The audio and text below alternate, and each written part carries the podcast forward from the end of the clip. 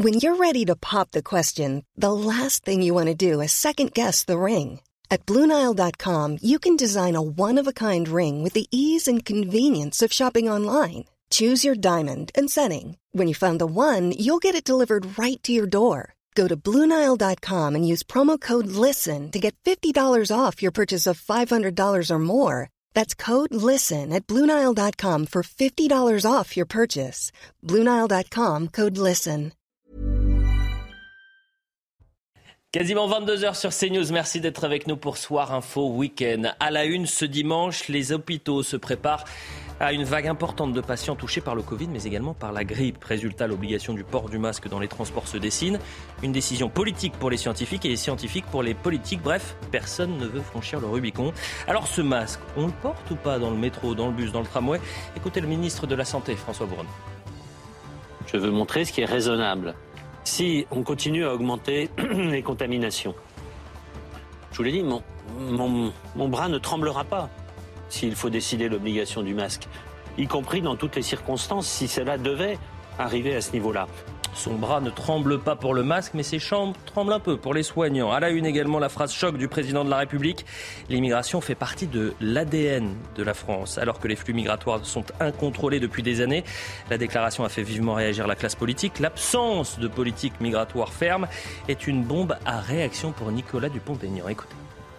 On ne se rend pas compte qu'on est en train depuis des années d'alimenter une bombe. Une bombe? À retardement, oui, une bombe à retardement.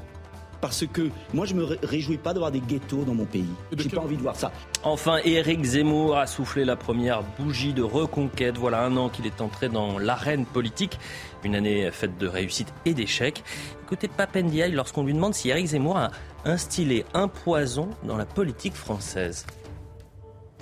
Euh, un poison, il n'y a aucun doute. Euh, durable, euh, j'espère que ce ne sera pas le cas, Mhm. mais euh, c'est un, un polémiste professionnel euh, complètement euh, euh, dévalué.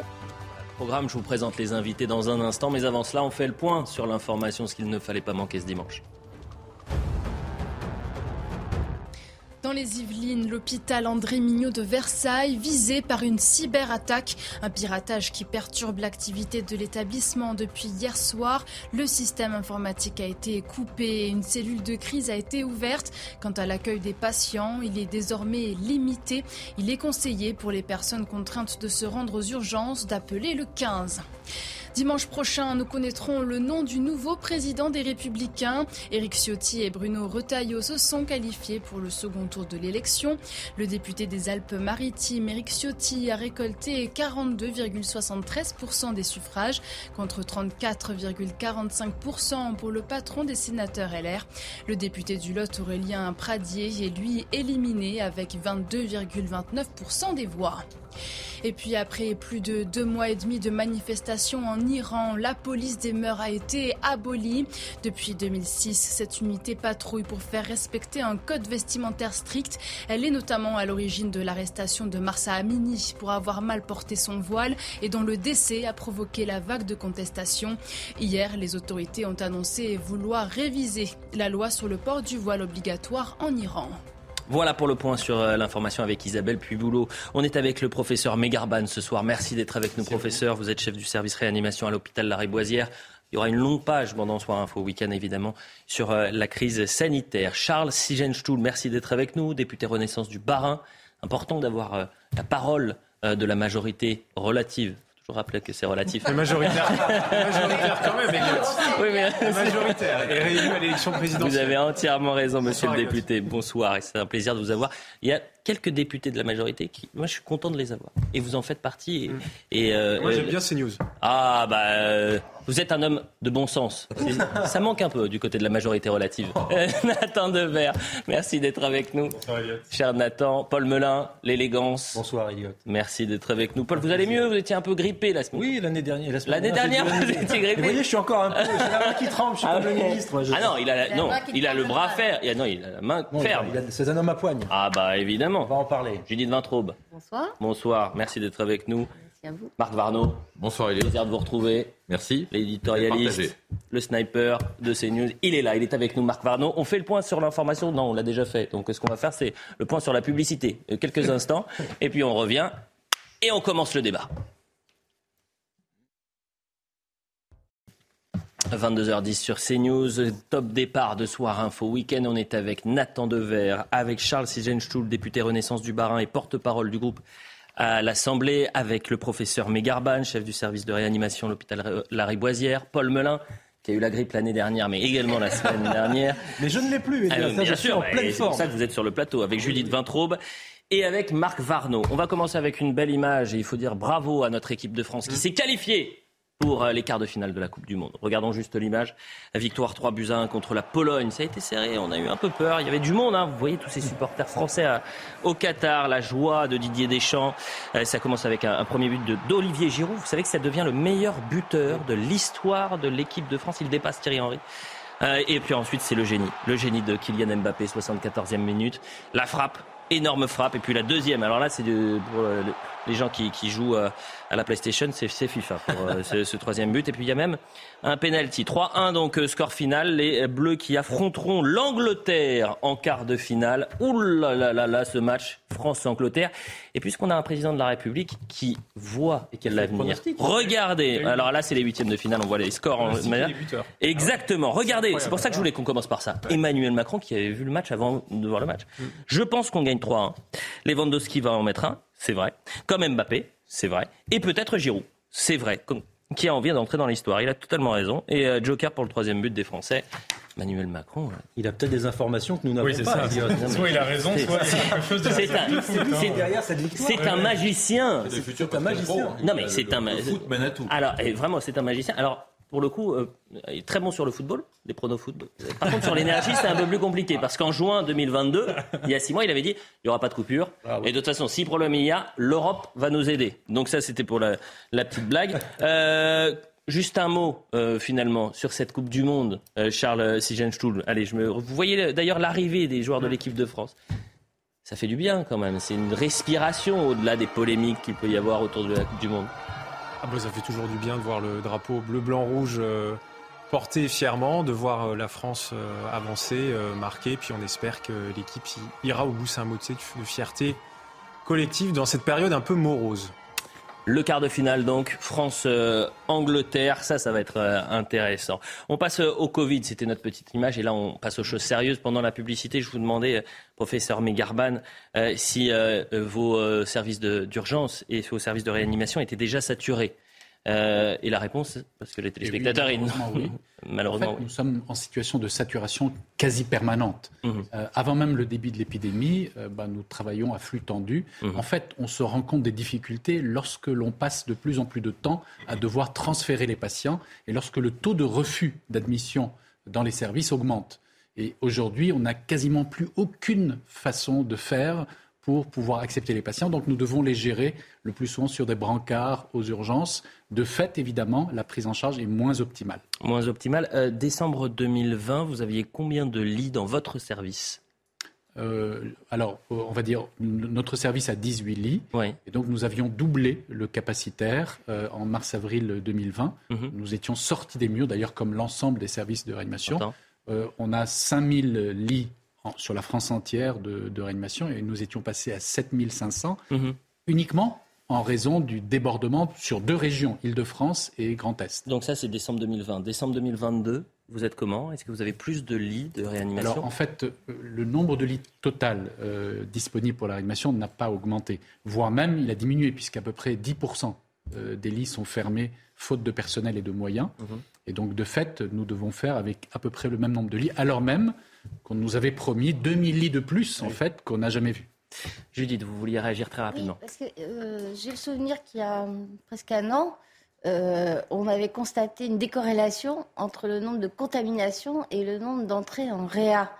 Euh, Est-ce qu'on a des raisons de penser que ça s'est de nouveau corrélé? Non, pas, pas du tout. En fait, c'est-à-dire qu'il y a bien une décorrélation. C'est ça, qui compte En fait, pour savoir quelles contraintes Oui, on impose aux C'est-à-dire quand, Français. vous, quand vous, vous parlez de décorrélation, c'est-à-dire le ratio entre le nombre de contaminations et le nombre de patients admis en réanimation est tout aussi faible euh, aujourd'hui que depuis les vagues Omicron. Mhm. En fait, depuis la vaccination et la bonne couverture vaccinale de la population française. Là où il y avait une- un moins bon ratio, c'était tout au début. Oui. C'est pour ça d'ailleurs qu'on a imposé le confinement, car sinon il y aurait eu un pourcentage de décès dans la population extrêmement élevé, faute de pouvoir les prendre en charge. Avançons. En Suède On reviendra, on reviendra évidemment sur cette euh, neuvième vague de Covid, mais l'information de ce week-end, et c'est peut-être un, un- un tournant pour ces soignants qui sont non vaccinés qui sont sur la touche depuis plus d'un an. Vous avez donc la Cour d'appel de Paris qui a décidé de réintégrer une sophrologue à l'Institut Curie. Euh, son euh, avocat était sur notre plateau euh, hier. Je vous propose d'écouter son témoignage et puis ensuite on va en parler. C'est la première infirmière à avoir été réintégrée en France alors qu'elle n'est pas vaccinée. Elle est la première. Elle n'était pas en arrêt maladie, elle n'était pas en congé. Elle est la première, donc c'est historique. L'objectif, il est très simple, hein, parce que euh, on va pas tourner autour du pot. L'objectif, c'est que euh, mes clients puissent euh, percevoir leur salaire à la fin du mois et qu'elle puissent en- vivre. Et elle était en survie. Ça faisait Elle un an en qu'elle était survie, en voilà. survie. Et il y en a beaucoup qui sont dans sa situation. Je pense que les, les collègues euh, soignants n'ont qu'une seule envie, c'est d'avoir des coups de main hein, de la part de leurs collègues qui ont été suspendus. Donc moi, je suis, euh, je, je- je- vraiment, j'attends de voir euh, les soignants qui effectivement n'ont pas envie de voir des collègues à eux qui ne sont pas vaccinés revenir. Autre ça euh, totalement ridicule comme argument. Et c'est la première parce que, euh, premièrement, je pense qu'il y a eu beaucoup de difficultés à faire appliquer le droit euh, tel qu'il a été euh, voté. Et je pense que les employeurs euh, de ces infirmières en ont profité pour faire du zèle sur, euh, le, le- je dirais, la suspension des salariés non vaccinés. Je me tourne vers vous, Charles Sigenschul, parce que c'est une décision évidemment politique et non scientifique, la non-réintégration des soignants euh, qui ne sont pas vaccinés. Pourquoi je vous dis ça? Parce que dans l'ensemble du pays, euh, du- de l'Europe, pardonnez-moi, on est le dernier pays à, à Mm. maintenir cette restriction-là. Euh, pourquoi aujourd'hui on s'entête en France à ne pas réintégrer ces soignants? Je pense que c'est une décision qui est justifiée et que sur ce sujet de l'épidémie du Covid, euh, on doit prendre en compte l'avis des plus hautes autorités euh, médicales du, du pays. Et la vérité est que les plus hautes autorités médicales euh, du pays et qu'une de nombreuses voix importantes au niveau de la médecine sont contre cette réintégration. Que par ailleurs, pour en avoir discuté moi-même dans ma circonscription avec un certain nombre également de directeurs d'établissements médico-sociaux, plusieurs ne sont pas favorables à la réintégration de cette minorité, de cette minorité de soignants qui ont refusé de se, de se, de se vacciner. Puisqu'on ne peut pas d'un côté prétendre euh, défendre une, une médecine euh, moderne, basée sur le progrès, sur la recherche scientifique, euh, soigner des gens, et de l'autre côté ne pas s'appliquer à soi-même comme soignant euh, ces, ces prescriptions. Est-ce que ce vaccin, et que- pardonnez-moi, et que, j'essaie pour de- terminer, 99% des Mm. soignants de notre pays euh, se sont vaccinés. Mm. Et que ce, on ne peut pas expliquer, et c'est bien ce que disent les directeurs d'établissements médico-sociaux, on ne peut pas expliquer qu'à 99% des soignants, vous êtes vaccinés, et on va céder aux pressions, au chantage Le projet de loi- minorité. Le projet de loi, c'était quoi? Le projet de loi, c'était de dire les soignants qui sont non vaccinés, il faut les tester tous les, tous les matins. Hmm. Tous les matins, un soignant qui est non vacciné, il se fait tester. S'il est négatif, il peut aller travailler. S'il est positif, il ne va pas travailler, bien sûr. Et moi, je vais vous faire un cas pratique, et on l'a déjà fait la semaine dernière. Et finalement, c'est une question de bon sens. Vous avez un soignant A qui est triplement vacciné, qui sort, qui fait la fête, qui vit une vie complètement normale, qui n'est pas testé le lendemain. Et vous avez un soignant B qui n'est pas triplement vacciné, euh, qui, euh, en revanche, va être testé tous les matins.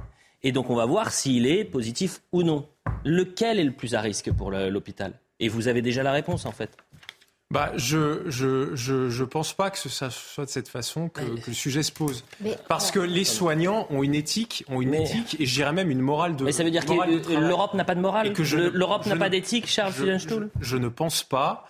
Euh, je ne pense pas que les 99% de soignants de notre Mais- pays soient des gens qui soient irresponsables et qui mettent Mais en danger sciemment euh, la santé euh, des gens Mais là, qui vous sont sortez, du amenés à... terrain, Paul Melun. vous sortez du terrain sanitaire pour le terrain moral ou politique. Oui. Ça peut Et ensuite, on aura l'avis Ah, scientifique. Éthique. Euh, éthique, oui, mais ça, c'est votre définition à vous de l'éthique. C'est peut-être pas la définition Mais en tout cas, ce qu'explique Elliot dans son cas pratique professeur. est frappé au saut du bon sens. C'est-à-dire que du moment que le vaccin ne permet pas euh, de, comment dirais de ne pas pas la transmettre et n'empêche pas effectivement la contamination, À quoi bon, si vous voulez, euh, ne pas intégrer ces soignants-là? On a quand même eu dans cette pandémie des moments qui confinaient un peu au sublime. Quand on avait les pompiers, il y avait les feux de forêt dans le sud-ouest et les pompiers qui n'étaient pas vaccinés pouvaient pas aller éteindre l'incendie, alors même qu'on avait besoin de pompiers. Enfin, excusez-moi, c'est incompréhensible pour une immense majorité de Français dont je fais partie, si vous voulez. C'est juste, à un moment donné, euh, une espèce de volonté politique qui se traduit par une administration qui, à certains égards, aime bien émettre de la norme et du règlement dans tous les sens, et qui n'est pas corrélée avec les réalités euh, sanitaires, les besoins sanitaires du pays, alors même que le vrai problème aujourd'hui, ce serait plutôt l'investissement dans l'hôpital. Euh, vous rappeliez la, question des lits et, le fait que les urgences étaient en tension. C'est là qu'il faut mettre l'effort, pas sur de la mesurette et de la réglementation à tir larigot, comme on en fait trop en ce moment, je pense. Professeur Megarban, euh, que, quel est votre regard sur cette question-là? Est-ce qu'aujourd'hui, alors que je le répète vraiment, et je le répéterai pas jamais assez, euh, l'ensemble de nos voisins européens ont mis de côté cette mesure puisque le vaccin, euh, même triplement ou quadruplement vacciné, on, est, euh, on peut l'avoir et on peut le transmettre, eh ben, ils ont mis de côté cette mesure. Alors, qu'est-ce que vous en pensez, vous? Moi, je suis plutôt réaliste. Je pense qu'effectivement, personnellement, je serai en faveur de la réintégration, non pas pour donner raison à ceux qui ne se sont pas vaccinés, mais tout simplement pour tourner la page, pour passer à autre chose et s'occuper de l'hôpital public. Néanmoins, je pense que l'arrivée de, ces de ce personnel non vacciné, en rien ne va changer la situation de l'hôpital. Donc l'argument de dire euh, comme je l'ai écouté dans la bouche Oui, mais c'est une question d'éthique, c'est une question de symbole. Et pour le coup, après, c'est chacun sa vision de l'éthique, bien évidemment. Alors, moi, je dirais, euh, euh, moi, je réintégrerai ces, ces, soignants. Par contre, effectivement, il faudra les mettre à des postes tout à fait particuliers. Pourquoi?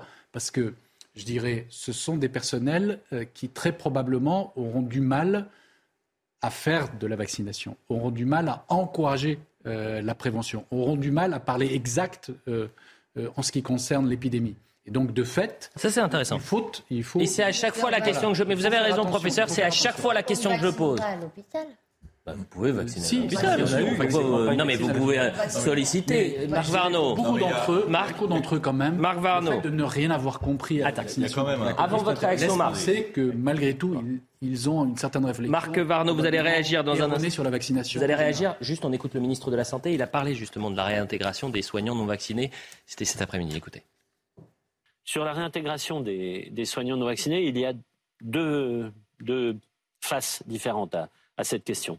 Il y a la phase scientifique, c'est-à-dire, a-t-on quel est le risque pour des personnes non vaccinées, qui n'ont pas fait le Covid non plus, d'être en contact avec des patients fragiles? Il y a un risque. Quelle est l'évaluation précise de ce risque? C'est la question que j'ai posée à la Haute Autorité de Santé. Le versant, je l'ai dit, médical. Quand est-ce que vous aurez la réponse? Début d'année. Il y a un versant éthique ensuite. Parce que quand on est soignant, on est soignant pour prendre soin des autres pas pour leur faire prendre des risques. Cet argument, l'éthique, vous en pensez quoi, Marc Varno? Je pense que l'éthique, ce qui était vrai hier, pas forcément aujourd'hui, sera peut-être euh, le contraire demain. Je crois qu'il y, a quand même il y a quelques vrais sujets. D'abord, le premier sujet, c'est la, défiance à l'autorité de l'État. Je crois que ça, c'est un sujet qu'on apporte peu, mais celui qui, se fait qui refuse de se faire vacciner, il y a un côté défiance dont on devrait se méfier, parce qu'aujourd'hui, c'est les soignants, demain, Dieu, sait, Dieu seul sait qui ce sera. La troisième chose, c'est que on parle sans arrêt de ces histoires de, cette, micro-minorité de soignants qui refusent de se faire vacciner. Pendant ce temps-là, on ne parle pas des problèmes de l'hôpital. Et ça permet, de, encore une fois, comme toujours depuis 40 ans, de parler d'un sujet, pardonnez-moi, mais relativement périphérique, pour éviter de parler du vrai sujet, qui est celui de la santé, et qui est un sujet qui aujourd'hui est explosif. Marc, c'est pas un sujet périphérique, c'est pas un sujet juste symbolique parce que ça dénote quelque chose. Mmh. Encore une fois, lorsque vous avez l'ensemble euh, de vos voisins qui mettent de côté la mesure, puisque le vaccin ne permet pas de bloquer les transmissions, vous avez psychologiquement quelque chose qui se passe. Nathan Nevers ensuite. remarqué que dans la, déclaration euh, du ministre, il y a une contradiction. Petit 1, c'est sanitaire. Euh, s'il y a un risque, et j'attends la réponse des autorités sanitaires, je ne le fais pas. Petit 2, c'est éthique. Puisqu'il y a un risque, alors qu'il est censé attendre euh, la décision des autorités sanitaires. Mhm. Je ne veux pas les réintégrer. Nathan Devers. Oui, je suis d'accord avec votre contradiction. Moi, ce qui m'interpelle dans le discours de François Braun et dans le discours plus généralement de tous ceux qui sont contre la réintégration des soignants, c'est deux choses. Premièrement, cette manière de s'en dire qu'ils s'en remettent aux autorités de la santé. Je trouve ça inquiétant dans une démocratie libérale. Quand on doit prendre une décision politique, on doit la prendre selon plusieurs paramètres. Pas seulement celui de l'efficacité ou pas seulement celui de la mathématique ou de la santé et du pur calcul. Il y a des paramètres politiques, il y a la prise en compte des libertés publiques, il y a la prise en compte du droit du travail. Et là, si vous voulez, on oublie tout ça, on suspend des gens, c'est pas un licenciement, on les suspend sans salaire, on réduit leur vie à peau de chagrin et on dit euh, ce sont les scientifiques. Les scientifiques, ils sont pas là pour faire de l'éthique, c'est pas leur métier. Moi, je, leur, je les respecte mais justement, le rôle du politique, c'est de ne pas écouter que les scientifiques. Et la deuxième chose qui me dérange, et à mon avis c'est le plus grave, c'est que c'est très grave dans une démocratie libérale que les pouvoirs doivent nous dire quelle est l'éthique. Le béaba de la démocratie libérale et de la liberté moderne, c'est que les pouvoirs ne sont pas là pour faire de la morale, ne sont pas là pour dire ce qui est bien, mais ce qui est légal, ce qui est juste, non pas au sens de la vertu, mais au sens de la justice légale. Et ce glissement-là de, si vous voulez, la liberté négative, la liberté comme indépendance vers la liberté comme éthique, est un glissement très inquiétant qui indique une pente autoritaire. Mais c'est très intéressant ce que vous êtes en train de dire, parce que sur le masque, par exemple, on voit la difficulté de la majorité et du gouvernement. C'est-à-dire que les scientifiques vous disent non, euh, l'obligation du port du masque dans les transports, c'est une question politique et non scientifique. Et inversement, les politiques disent, en tous les cas le gouvernement disent, bah, on va attendre de voir ce que pensent les scientifiques pour prendre une décision ou non. Donc en fait, c'est le serpent qui se mord la queue. On est en train de se confronter. La publicité, on revient dans un instant. Et là, on parlera du masque. Va-t-il être obligatoire ou non dans les transports en commun? Euh, Finalement, la chanson, on la connaît un peu. On sait que vu que les augmentations, de, les contaminations augmentent, qu'à l'hôpital, ça devient inquiétant. Allez, dans les deux semaines à venir, vous allez porter Paul Melun le masque. Ah, c'est pas parce que vous avez eu la grippe la semaine dernière et même l'année dernière que vous allez plus le porter. Masquez-vous Masquez-vous, Paul Melun. Allez, la publicité, on revient dans un instant. 22h30 sur CNews, la suite de Soir Info Week-end. On est ensemble euh, jusqu'à quasiment minuit, sans publicité, avec Nathan Dever, avec Marc Varno, Paul Melun, avec Judith Vintraube, avec Charles Sizenstuhl, député Renaissance du Barin et porte-parole du groupe, et Bruno Meyerban, chef de service de réanimation à l'hôpital La Riboisière. Je vous ai pas fait un tour de table parce que juste avant la publicité, on parlait de ces soignants qu'il fallait réintégrer ou non, les soignants non vaccinés. On les réintègre, oui ou non? Oui. Alors, soit on... Oh non J'ai vu venir le truc là. Ah. Soit on les réintègre, soit on les vire pour leur permettre de trouver un autre boulot. D'accord, bon, vraiment. Oui ou on non On les réintègre, évidemment. Oui, professeur. Oui, mais c'est oui. conviction. On les réintègre, on les indemnise et on leur demande pardon. Oh bah, non. non. Monsieur le député, c'est un non. Le point sur l'information, on va parler du masque. Parce que là, va pas falloir nous la faire. C'est bon, on a compris la, chanson. C'est-à-dire que là, aujourd'hui, il n'est pas obligatoire, mais on y va tout droit. On l'a compris. On l'a compris. Ah. Le point sur l'information. Cet invité À Sarcelles, dans le Val d'Oise, deux mineurs interpellés après l'agression d'un collégien de 13 ans. Un adolescent de 15 ans a été placé en garde à vue aujourd'hui. Il rejoint un autre mineur de 14 ans arrêté hier et dont la garde à vue a été prolongée. Vendredi, la victime a reçu un coup de couteau à l'abdomen devant son collège. Le mobile de l'agression reste pour l'heure inconnu. À Nice, le suspect d'un double meurtre interpellé vers midi. Un Iranien de 48 ans été repéré par trois policiers près du marché de Noël. Armé d'une machette et d'un couteau, l'homme tente d'agresser une policière, mais celle-ci tire et le touche à l'épaule. Connu pour des faits de droit commun, l'individu était recherché depuis plusieurs jours. Il est suspecté d'avoir tué deux sans-abri retrouvés morts mercredi. Et puis un peu de légèreté, ils l'ont fait. La France file en quart de finale du mondial après avoir battu la Pologne 3-1 grâce au nouveau meilleur buteur de l'histoire des Bleus. Olivier Giroud a ouvert le score avec son 52e but avec la sélection sur passe décisive de Kylian Mbappé, lui-même auteur d'un doublé. Prochaine étape, samedi, la France affrontera l'Angleterre, vainqueur 3-0 face au Sénégal. Voilà pour le point sur l'information avec Isabelle Puboulot. La question du masque, et là aussi c'est très intéressant de voir euh, finalement le, décalage qu'il peut y avoir. La majorité nous promet que c'est une décision scientifique et pas politique. Et pourtant, le COVARS, qui est le, petit frère euh, du Conseil scientifique, euh, explique que la décision, elle ne doit pas être scientifique mais politique. Donc on n'y comprend plus rien. En revanche, le gouvernement temporise et on va écouter le ministre de la Santé. Il va avoir la main ferme sur le port du masque bientôt obligatoire Je veux montrer ce qui est raisonnable. Si on continue à augmenter les contaminations, je vous l'ai dit, mon, mon, bras ne tremblera pas s'il faut décider l'obligation du masque, y compris dans toutes les circonstances, si cela devait arriver à ce niveau-là. Actuellement, ce n'est pas le cas. Charles Ciselstuhl, vous êtes député Renaissance du Barin, porte-parole du groupe. Ce masque, il va être obligatoire, oui ou non? J'ai pas de boule de cristal. Par contre, ce que je sais, Elliot, c'est que depuis euh, deux semaines, l'épidémie est en train de reprendre euh, assez sévèrement.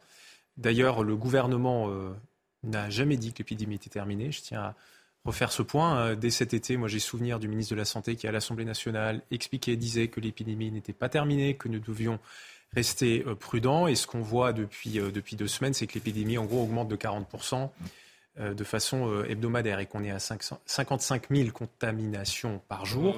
C'est beaucoup et que si on continue, on va avoir, euh, on va avoir une fin, de, une fin de mois de décembre compliquée. Donc l'objectif, l'objectif, c'est que on, on anticipe qu'on ne veut pas arriver dans une situation critique. Donc euh, la première ministre a déjà dit euh, mardi euh, qu'elle appelait les Français euh, à la vigilance. On Mais connaît, on connaît la maintenant chanson, les gestes barrières.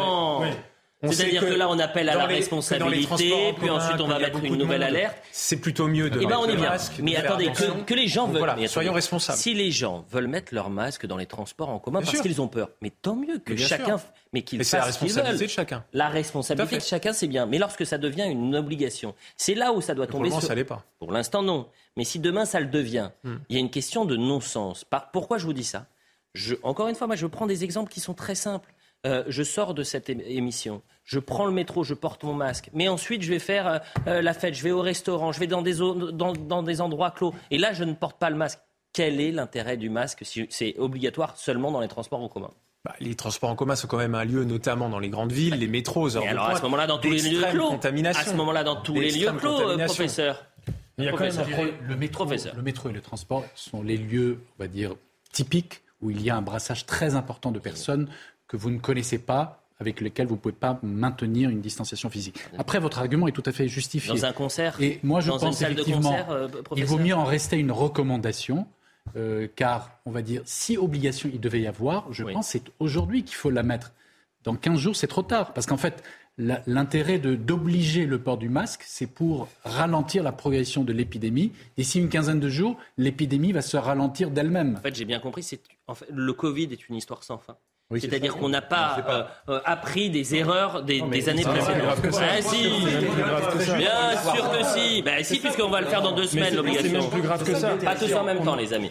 Allez, qui veut y aller? Moi, je veux bien dire une chose. Je trouve quand même très grave qu'on ait un ministre de la République qui vous dise Mon bras ne tremblera pas quand je supprimerai une liberté fondamentale qui est celle de montrer son visage. Je ne mets pas les choses sur le même plan, on en parlera tout à l'heure. Aujourd'hui, c'est une très belle journée, c'est l'abolition de la police des mœurs en Iran, c'est pas la même chose. Mais on sait qu'en France, montrer son visage dans l'espace public, c'est quand même un droit inaliénable et aucune situation sanitaire, euh, météorologique, je ne sais quoi, ne devrait justifier d'enlever cette liberté. Qu'on ait un ministre qui dise, à, à la limite, il pourrait dire, je vais le faire, mais avec les plus grands scrupules et j'aurai honte de le faire. Non, non, il dit, je n'aurai aucun problème, je le ferai sans trembler. Premier problème. Et deuxième problème, c'est une question que j'aimerais quand même poser. C'est à un moment, vous avez des ministres, des politiciens qui passent leur journée à vous dire, mais ça, c'est la science qui nous oblige à prendre telle ou telle mesure. Mais dans ce cas-là, on n'a plus besoin de politiciens. On pourrait directement choisir d'avoir une, une intelligence artificielle, d'avoir des algorithmes qui étudient les bases de données euh, faites par des scientifiques et qui euh, prennent des lois. Si on a des politiciens dans une démocratie, dans un pays comme la France, c'est précisément parce que ces gens-là ne sont pas des robots, ils ont aussi un cœur, ils ont aussi un cerveau, une réflexion personnelle, humaine, et qui prennent des décisions à partir des bases de données. Mais si vous voulez, comme argument politique, ça fait deux ans qu'on entend en effet uniquement, en permanence, cet argument de dire la science a dit que, donc nous dé- Non, non, non, décrétons non, que, c'est non, insupportable. Non, Moi, Emmanuel, je suis- Emmanuel- Emmanuel Macron est allé contre euh, les décisions euh, Il l'a scientifiques fait deux fois. plusieurs Ouais, fois. Deux fois. Contre le, le reconfinement et en ouvrant les écoles alors que les scientifiques Non, le lui déconseillaient. Moi, je en suis plus, pas- c'est quand ça l'arrange. Je suis parfaitement d'accord avec la démonstration de Nathan. Et j'ajouterais même que la déclaration du ministre, moi, me fait froid dans le dos et m'inquiète, comme ce que vous avez dit également sur le masque. C'est que je vois se dessiner le spectre de la civilisation contemporaine et hygiéniste. C'est-à-dire qu'aujourd'hui, pour une grippe, pour euh, un, une vague oui. de Covid, on va devoir avoir ce type de ministres. Qui vont arriver en fait- avec des préconisations scientifiques qui sortent de je ne faire sais en où, 2020, de gens qui ne sont rêverait d'avoir- pas- de quelqu'un qui n'est élu mais qui est nommé et qui va venir nous dire mesdames et messieurs maintenant moi je dis j'ai pas la main qui tremble. on met le masque et puis c'est tout etc donc si vous voulez je suis extrêmement méfiant de cela et je pense que dans une grande démocratie on se grandit à avoir la souveraineté populaire à avoir la démocratie sanitaire qui sont des concepts qui sont absolument absents de ce que dit ce ministre. La démocratie sanitaire, c'est consulter les corps intermédiaires avant de prendre une décision, consulter les associations. Qu'est-ce qu'il fait? Il va sur une chaîne d'information et il dit mon bras ne tremblera pas et vous ferez ce que je dis. Voilà ce qu'il fait. Et ça, c'est pas la démocratie, cher monsieur. Donc, on ne fait pas comme ça dans ce pays. On procède avec ordre, avec méthode et avec démocratie. Sinon, on verse effectivement dans des, des, vous vous contredisez vous-même en fait. Euh, pseudo par la science qui ne sont en fait que des décisions d'autorité, voire d'autoritarisme. Voilà. Marc Oui, juste euh, si on peut euh, en placer une. pour, être très bref. Oh. pour être très bref, si on oubliait que le Covid a existé jusqu'à aujourd'hui, on oublie ça. On a aujourd'hui, pourquoi je dis ça? Parce que la grippe, ça tue 12 000 Français par an. Si on oubliait que le, passé du Covid, et on disait voilà aujourd'hui on a une maladie qui s'appelle, appelez-la comme vous voulez, et elle a tel niveau de mortalité, tel danger, telle transmission. Est-ce que on en parlerait autant qu'on en parle? Moi je vous mets mon billet que non.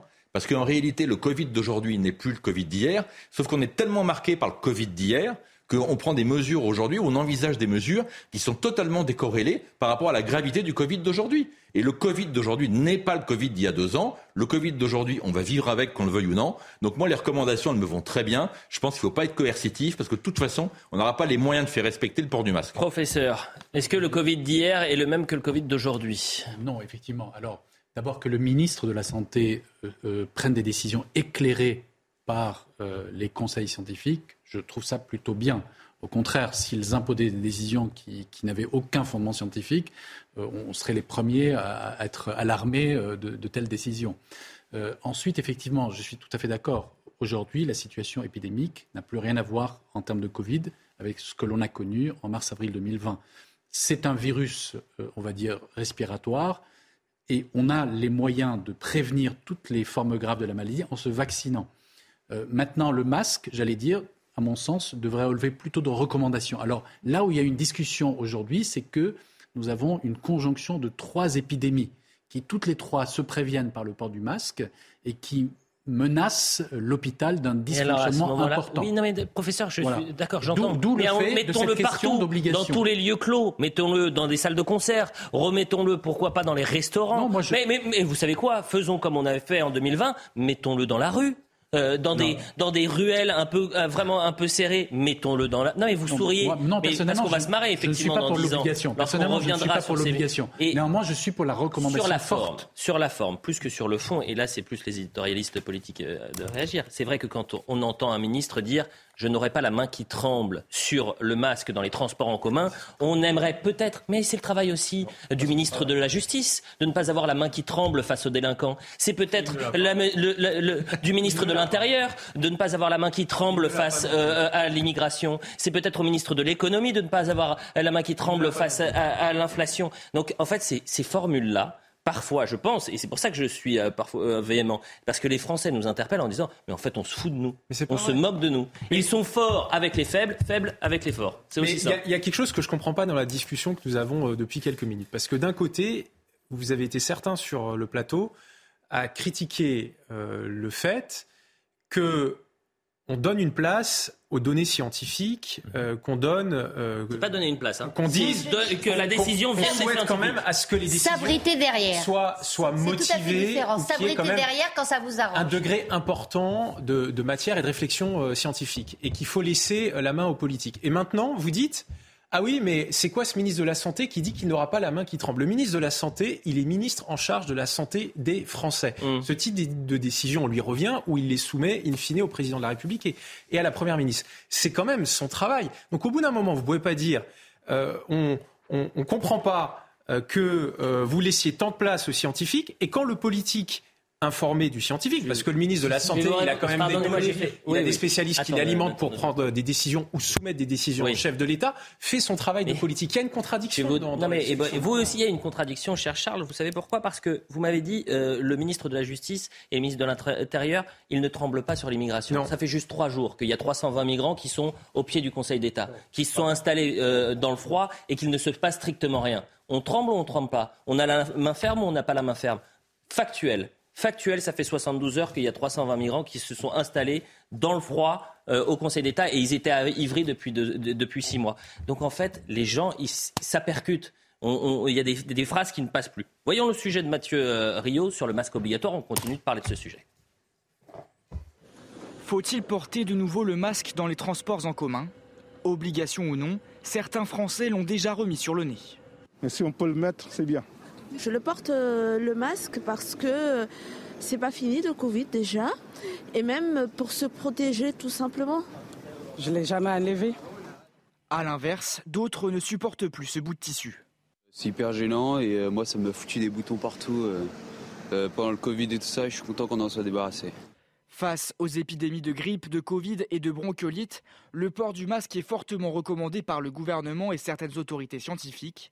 C'est le cas d'Yves Buisson, président de la cellule Covid à l'Académie nationale de médecine. C'est la seule méthode pour empêcher la circulation, la transmission, pour diminuer l'impact de cette triple épidémie. Il n'y a que des mesures euh, barrières et le masque. La preuve de l'efficacité de ces mesures, c'est que pendant l'hiver 2020-2021, euh, c'est-à-dire le premier hiver de la pandémie de Covid-19, il n'y a pas eu de grippe, il n'y a pas eu de gastroentérite, il n'y a pas eu ou très peu de bronchiolite.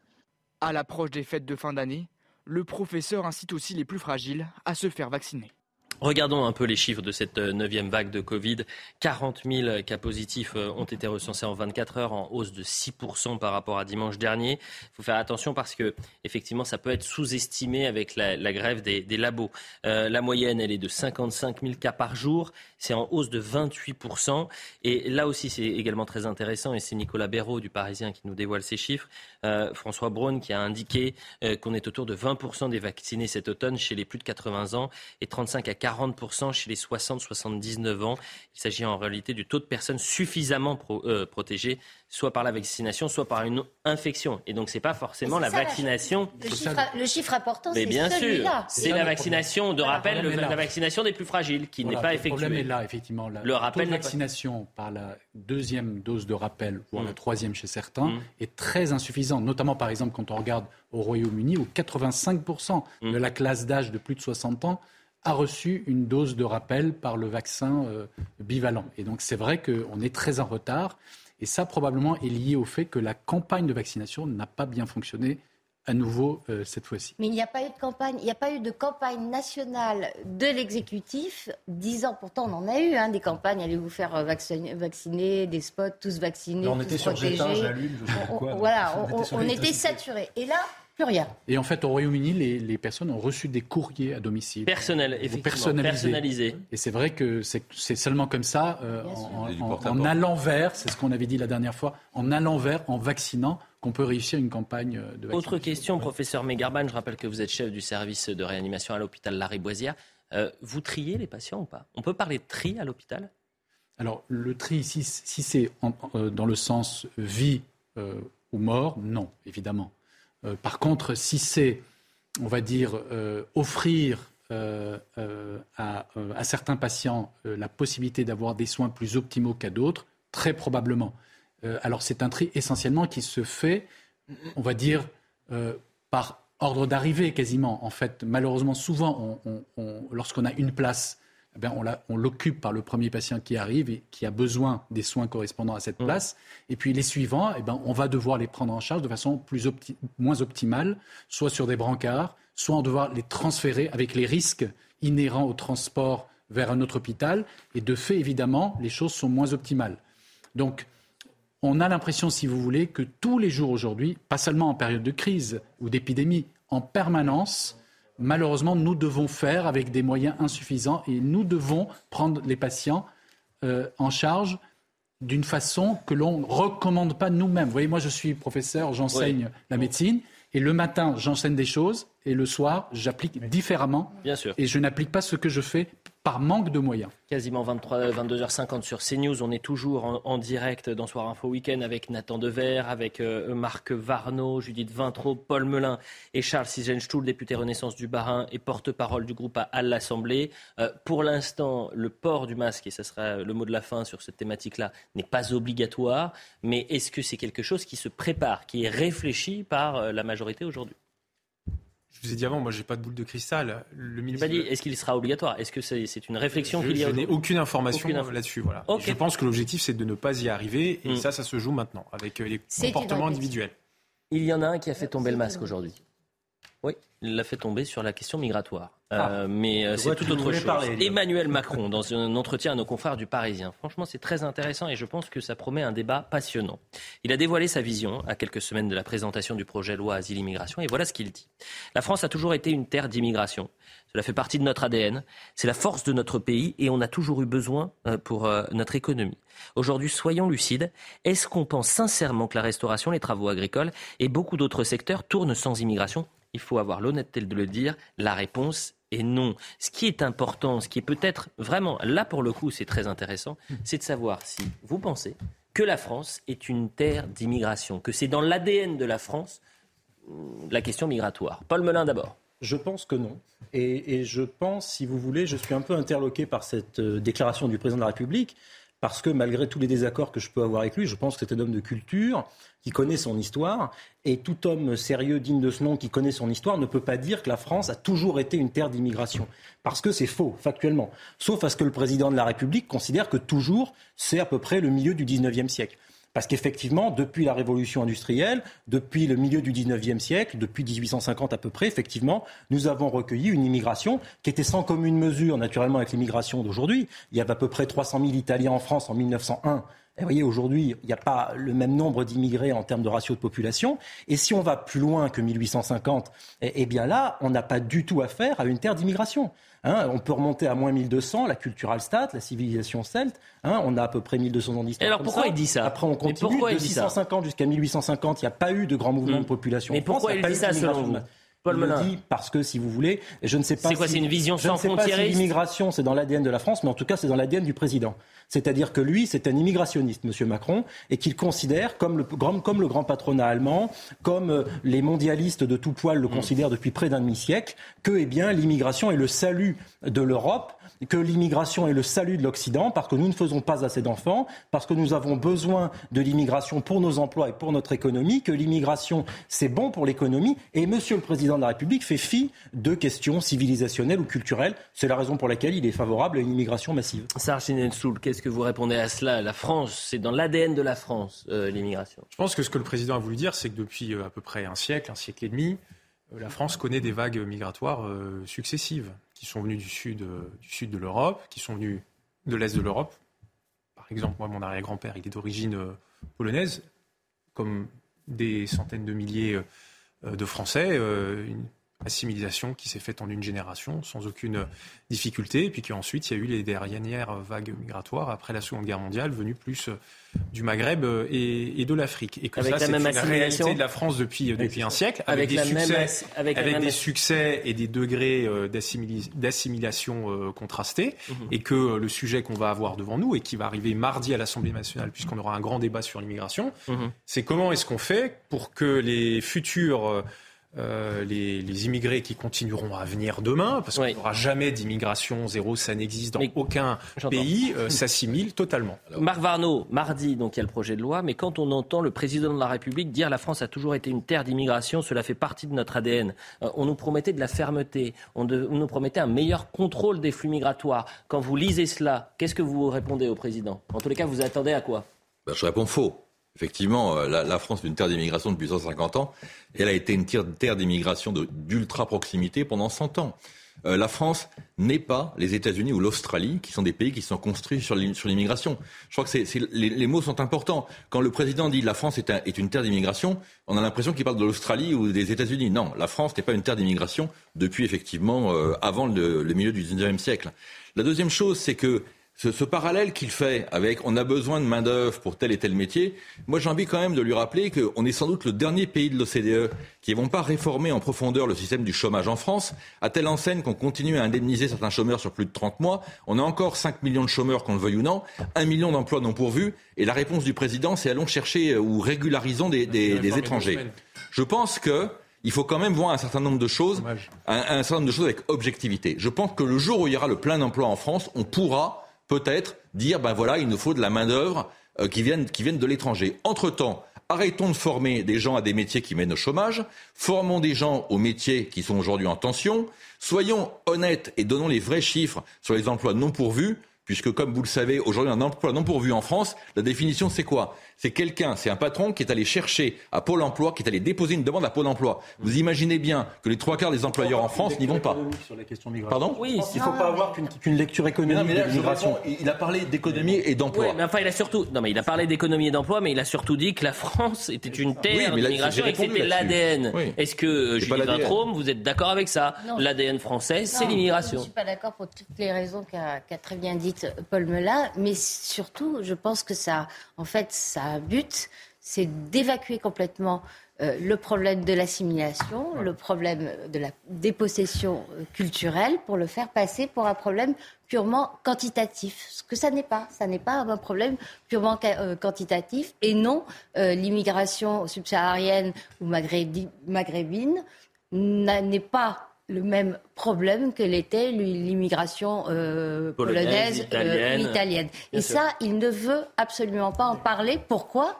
Parce qu'évidemment, en situation de majorité relative, il ne va pas rajouter de l'huile, de sur le feu pour que la, la gauche de, de sa majorité à lui euh, déjà soit hérissée et puis la gauche dans son ensemble. Éric Zemmour en meeting lui a répondu, on parlera d'ailleurs d'Éric Zemmour dans cette émission, mais il lui a répondu en meeting au Palais des Sports euh, au- aujourd'hui. Non, Monsieur Macron, la France n'est pas une vieille terre d'immigration. Les immigrés européens du 19e et du 20e siècle n'ont rien à voir avec les immigrés maghrébins et africains d'aujourd'hui. Nathan Dever, quel regard vous portez sur cette phrase du président de la République?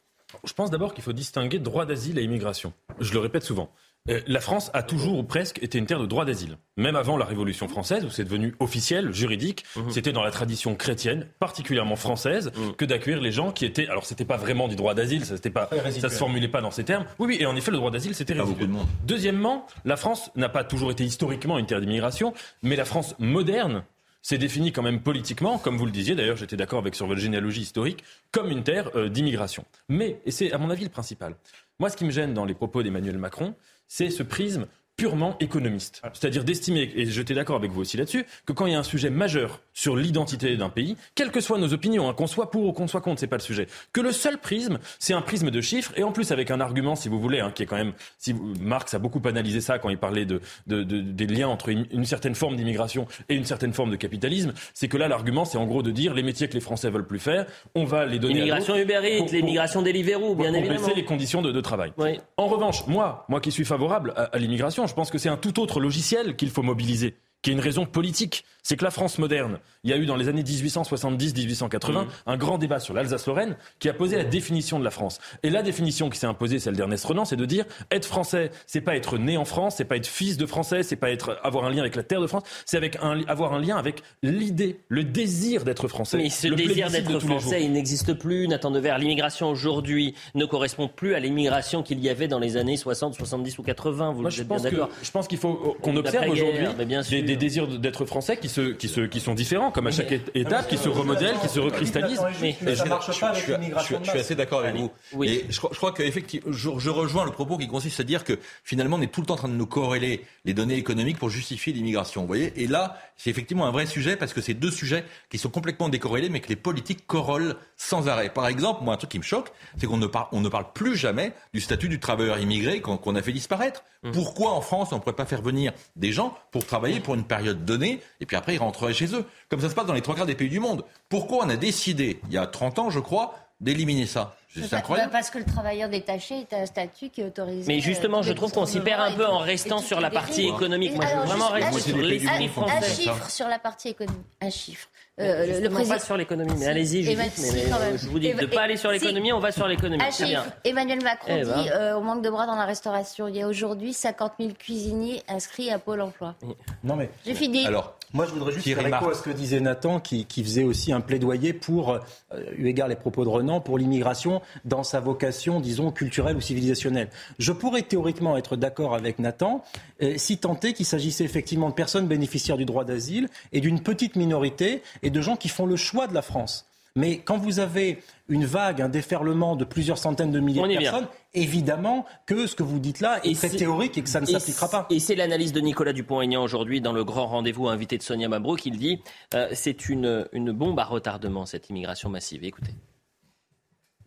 Moi, je vois la réalité. Et comme tous les Français, c'est qu'Emmanuel Macron ne maîtrise rien. et que l'immigration submerge la France, c'est tout.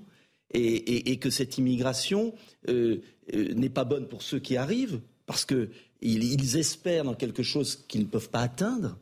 Euh, donc on ne leur offre pas le, rêve de leur vie et ils seraient beaucoup plus heureux dans leur pays d'origine si on aidait ces pays et qu'on avait une vraie politique pour l'Afrique notamment. Et puis ils alimentent des tensions dans notre pays terribles. On ne se rend pas compte qu'on est en train depuis des années d'alimenter une bombe. Une bombe À retardement, oui, une bombe à retardement. Parce que moi, je ne me réjouis pas d'avoir des ghettos dans mon pays. Je n'ai pas envie de voir ça. Sans parler du problème financier, parce qu'on est quand même le seul pays au monde qui finance tout cela. Donc c'est un coût exorbitant pour les finances publiques. C'est intéressant euh, ce que dit Nicolas Dupont-Aignan et vous allez répondre, euh, Charles Sizenschul. Euh, pourquoi? Parce que ce n'est pas l'immigration qui est une bombe à retardement c'est l'immigration massive, c'est l'immigration incontrôlée, c'est l'incapacité à, réguler ces flux-là. Est-ce que vous partagez ce constat? Comme toujours avec Nicolas Dupont-Aignan, c'est euh, excessif et moi je reprends euh, ni les termes ni l'esprit de ce que dit euh, Nicolas Dupont-Aignan. Ce que je sais en revanche, c'est que dans notre politique migratoire, on a connu une césure après la Seconde Guerre mondiale. Et que d'ailleurs ça s'est documenté par des chiffres qu'on trouve à l'INSEE, hein, qui, sont, qui sont publics, c'est que la part d'immigrés dans la population, en pourcentage, a augmenté de façon euh, significative à partir de la moitié du XXe siècle. Et que la société française n'a pas été en capacité, en fait, de suivre et d'assimiler en totalité toute cette nouvelle immigration. Et on voit toujours aujourd'hui les problèmes il y a euh, quand même, dans la deuxième partie du XXe siècle, deux types d'immigration. Pardonnez-moi, problèmes culturels, sécuritaires, économiques que, et vous dit dès le début. que posent ces vagues migratoires qui n'ont pas été en totalité assimilées. Et je pense que c'est une partie importante du débat que nous devons avoir. Et moi, j'attends de voir ce que dira mon gouvernement mardi sur ce sujet. Malheureusement, et parce qu'il y a cette mesure-là, parce qu'il y a ce nouveau projet, parce que vous avez parlé de votre grand-père qui vient de, de, Pologne, arrière-grand-père qui venait de Pologne, justement, cette assimilation-là et cette immigration-là, elle fonctionnait à l'époque. Elle fonctionnait. Et beaucoup moins aujourd'hui, elle est devenue, elle est devenue exceptionnelle. C'est plus la norme, malheureusement. Je suis bien d'accord avec ça. Et juste pour terminer, parce que dans la présentation qui a été faite des propos du président de la République, vous, faites référence à l'interview du Parisien aujourd'hui. Oui. Vous, vous, vous, restez sur euh, la première question. Il y a plusieurs questions sur l'immigration. Oui.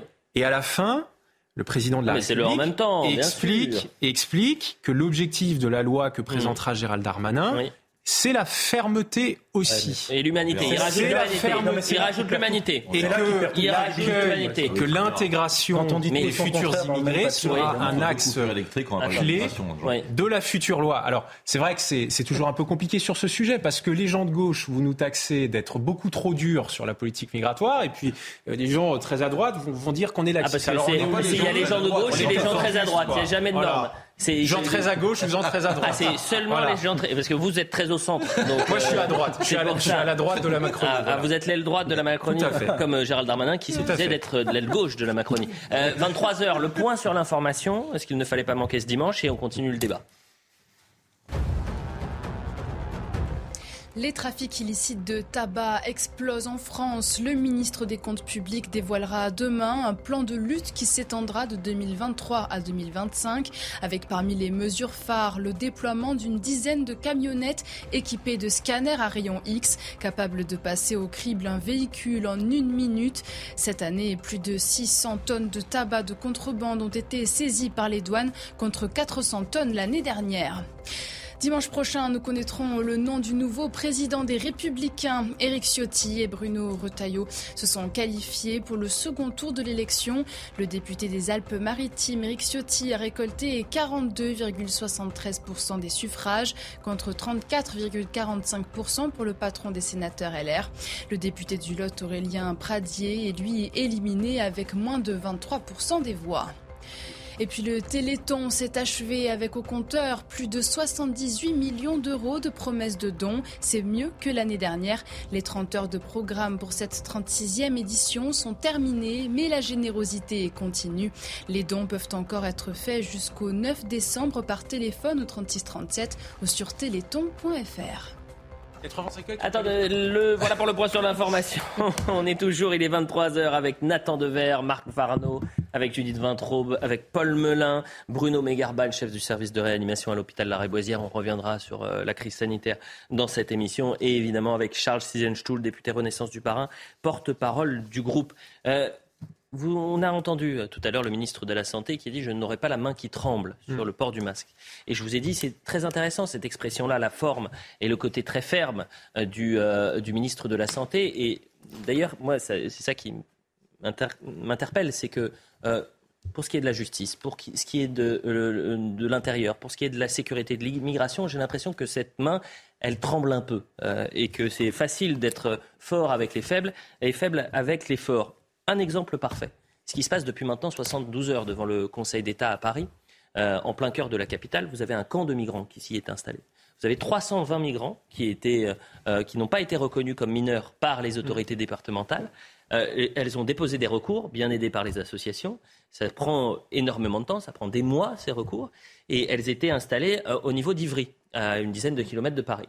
Et avec l'aide, bien évidemment, des associations, elles ont monté une action dite coup de poing. Et ça fait donc trois jours que devant euh, le Conseil d'État, à deux pas du Louvre, vous avez 320 migrants qui se sont installés. Voyez le sujet euh, de Mathieu Rio et on en parle juste après.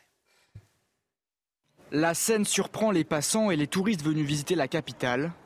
Un camp de fortune de 300 jeunes immigrants installés par plusieurs associations sur la place du Palais Royal, juste en face du musée du Louvre et du Conseil d'État.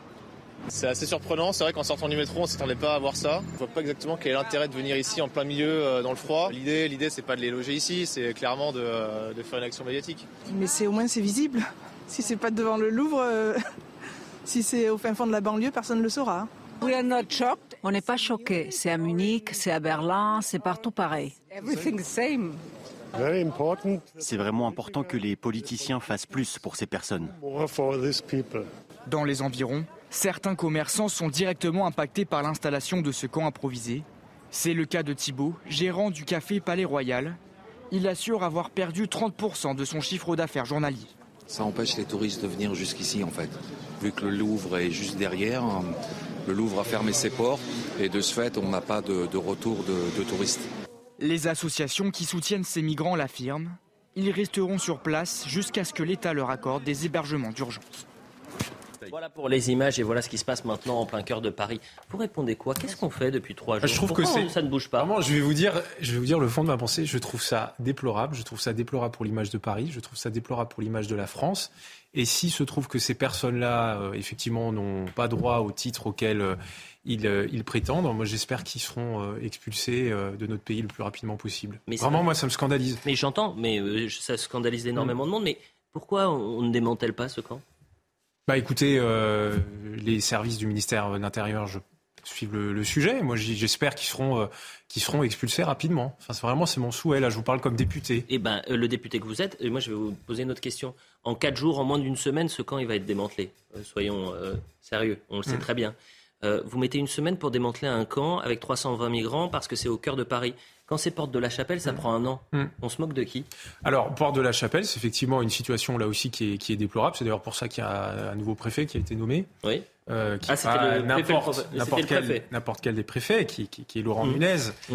euh, qui a ça dans sa, euh, dans sa feuille de route euh, prioritaire. Et effectivement, sur ces sujets, moi, je, je, je, je, ne comprends pas aussi que nous ne soyons pas plus rapides et que nous ne soyons pas plus fermes. Alors, si je peux me permettre, le cœur du problème, c'est que l'État sous-traite à des associations qui sont pour que qui veut venir en hmm. France puisse venir la gestion des hmm. demandeurs d'asile et la gestion des migrants.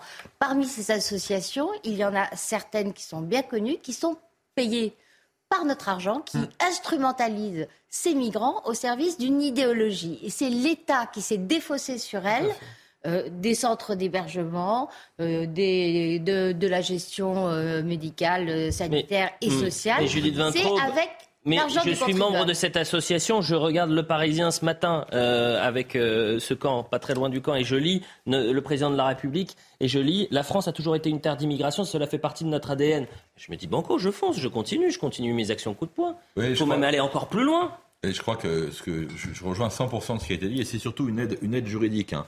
Euh, soyons aussi clairs là-dessus. C'est-à-dire que l'hébergement. L'hébergement, non mais l'aide juridique, parce que dans le pays des 400 000 normes, des 15 000 lois et des 135 000 articles de loi, il y a tout ce qu'il faut pour bloquer toutes les procédures lorsqu'on est un migrant en situation illégale. Et l'association en question, Utopia 56, elle est experte sur le sujet. J'aimerais quand même souligner que si vous faites des travaux chez vous et que vous vous occupez de 2 mètres carrés de la chaussée à Paris, vous allez avoir la police dans les 10 minutes. Par contre, si vous êtes en face du Conseil d'État avec des gens en situation irrégulière, là effectivement, au bout de 72 heures, il se passe, euh, il se passe absolument rien. La vraie question qui se pose, c'est qu'arrivé un moment, il faut, il faut être clair. Quoi. Soit ces gens, on dit voilà, c'est nos portes sont ouvertes, vous venez, on vous accueille, soit on vous expulse. Mais il faut avoir des lois et des textes aujourd'hui qui permettent de faire les choses. Or, aujourd'hui, on a un blocage total. C'est-à-dire que l'État ne peut plus rien faire. Et malgré la volonté de tous, y compris du député qui est en face de moi, qui trouve comme nous que cette situation est scandaleuse, l'État est totalement impuissant. L'impuissance de l'État, euh, Pierre Gentil. Ah Paul Melun. Et Allez-y, Paul. Non, je pense que c'est encore plus grave que de l'impuissance. Je pense qu'il y, a une absence de volonté politique euh, idéologique. En fait, vous avez raison, Elliot, de faire le lien avec notre sujet précédent sur la déclaration du président. C'est-à-dire quand vous avez un président de la République qui considère que l'immigration, finalement, c'est une chance pour la France et qu'il y a eu toujours et que la France est une terre d'immigration, eh bien derrière, il ne faut pas s'étonner qu'il y ait ce type de situation. Euh, si euh, on veut parler de démantèlement, etc., si M. Darmanin arrive demain et nous dit on va faire le démantèlement, qui fait ses gros bras, etc., mais c'est des vœux pieux. Du moment que les frontières de l'Union européenne sont une passoire et du moment qu'on est ouvert aux 80, qu'on sous-investit dans Frontex, que le patron de Frontex est poussé à la démission, qu'on n'investit pas dans la protection de nos frontières, que les députés euh, refusent, les députés européens, de voter la mise en place de barrières au pourtour de l'Union européenne, bien sûr. eh bien détente comme ça, vous n'aurez pas 300, vous en aurez 3000. mais demain, Donc, euh, on Paul fait Melun, semblant d'agir, mais on veut pas agir. Demain, je suis habitant pas, loin du, pont d'Ivry ou porte de la Chapelle et je vois que ce camp est démantelé la semaine prochaine. Je crie au scandale. Je dis on se moque de nous. En fait, on n'est rien. C'est parce que là, on est à deux pas du Louvre, parce que c'est un lieu touristique, parce que finalement, ces images, elles vont faire le tour du monde. Mais ces images, elles vont faire le tour du monde, évidemment. Vous avez tous les touristes qui arrivent en disant j'étais au Louvre, je suis passé devant un camp de migrants, il y avait 320 ans et 320. Il y a un statut, il y a un statut, il y a quelque chose qui a été inventé il y a quelques années. Et personne n'en parle. Qui s'appelle le On est les seuls à traiter le droit au logement opposable. Et ce droit au logement opposable est détourné par ces associations qui disent effectivement au pouvoir public attendez, vous allez les déloger. Mais vous les relogez où? À nulle part. Mais on ne pouvez pas les déloger. Nathan Devers sur ces associations qui, franchement, disons-le, c'est terrible ce qu'elles font. Elles vont utiliser des gens, elles vont, elles vont utiliser des personnes pour une action politique en disant non mais là, euh, Pont d'Ivry, ça fait six mois que vous y êtes, vous avez vu, ça bouge pas. Allez, je vais vous amener devant le Conseil d'État. Vous allez aller en plein cœur de Paris. On va, je vais vous donner des tentes, des couvertures. Il fait à peine, euh, à peine moins deux euh, aujourd'hui dans, dans la capitale, dans le froid. Bien sûr, c'est un argument qu'on entend souvent dans le débat public sur l'immigration. Des gens qui sont euh, anti-immigration disent euh, euh, souvent oui, mais vous dites que vous êtes pour l'immigration parce que vous n'habitez pas dans les quartiers concernés. Si les migrants venaient dans les beaux quartiers, vous changeriez sans doute d'avis. Et si vous voulez, ça montre bien cette question de la visibilité des camps de migrants. Moi, je trouve que c'est, si vous voulez, quand les mêmes camps sont situés dans des quartiers défavorisés, euh, qui ne sont pas habités par une certaine bourgeoisie, en l'occurrence ici parisienne, on en parle beaucoup moins. Enfin, ici, on, on, en parle quand même, mais je veux dire, ça suscite beaucoup moins l'indignation et on estime beaucoup moins que c'est quelque chose de, de, de, de problématique. Mmh. Je trouve, pour ma part, c'est une opération, il ne faut pas se tromper là-dessus, c'est évidemment, et vous avez raison, une opération de communication, mais je trouve ça assez sain, si vous voulez, qu'on invite cette problématique, qui est une problématique majeure, quoi qu'on en pense, dans les beaux quartiers. Parce que si vous voulez, il y a quand même une chose sur laquelle on est sans doute tous d'accord, le concept de beau bobo, sociologiquement de bobo, ça veut dire quelqu'un qui est bourgeois économiquement, qui habite dans les beaux quartiers, mais qui a des positions politiques bohèmes, c'est-à-dire, mmh. entre guillemets, euh, de, pour les défavorisés. C'est une position qui est contradictoire. Et je trouve ça bien que ces problématiques-là s'invitent dans les quartiers, si vous voulez, qui vivent à l'abri de, de, ce genre de sujet. Il faudrait quand même qu'on en rajoute quelques camps de migrants. Alors à ce moment-là, peut-être euh, devant euh, l'Elysée, ou pourquoi pas C'est ça que vous voulez dire Ou euh, allez, allons-y, continuons euh, au niveau du jardin du Luxembourg, euh, place de la Bastille. Ce que je dis, c'est que les camps de migrants, c'est des conditions je, de je vie. Je plaisante bien évidemment, oui, non, et j'ai pas envie de rire là-dessus. Moi, je vous c'est bien triste parce que moi,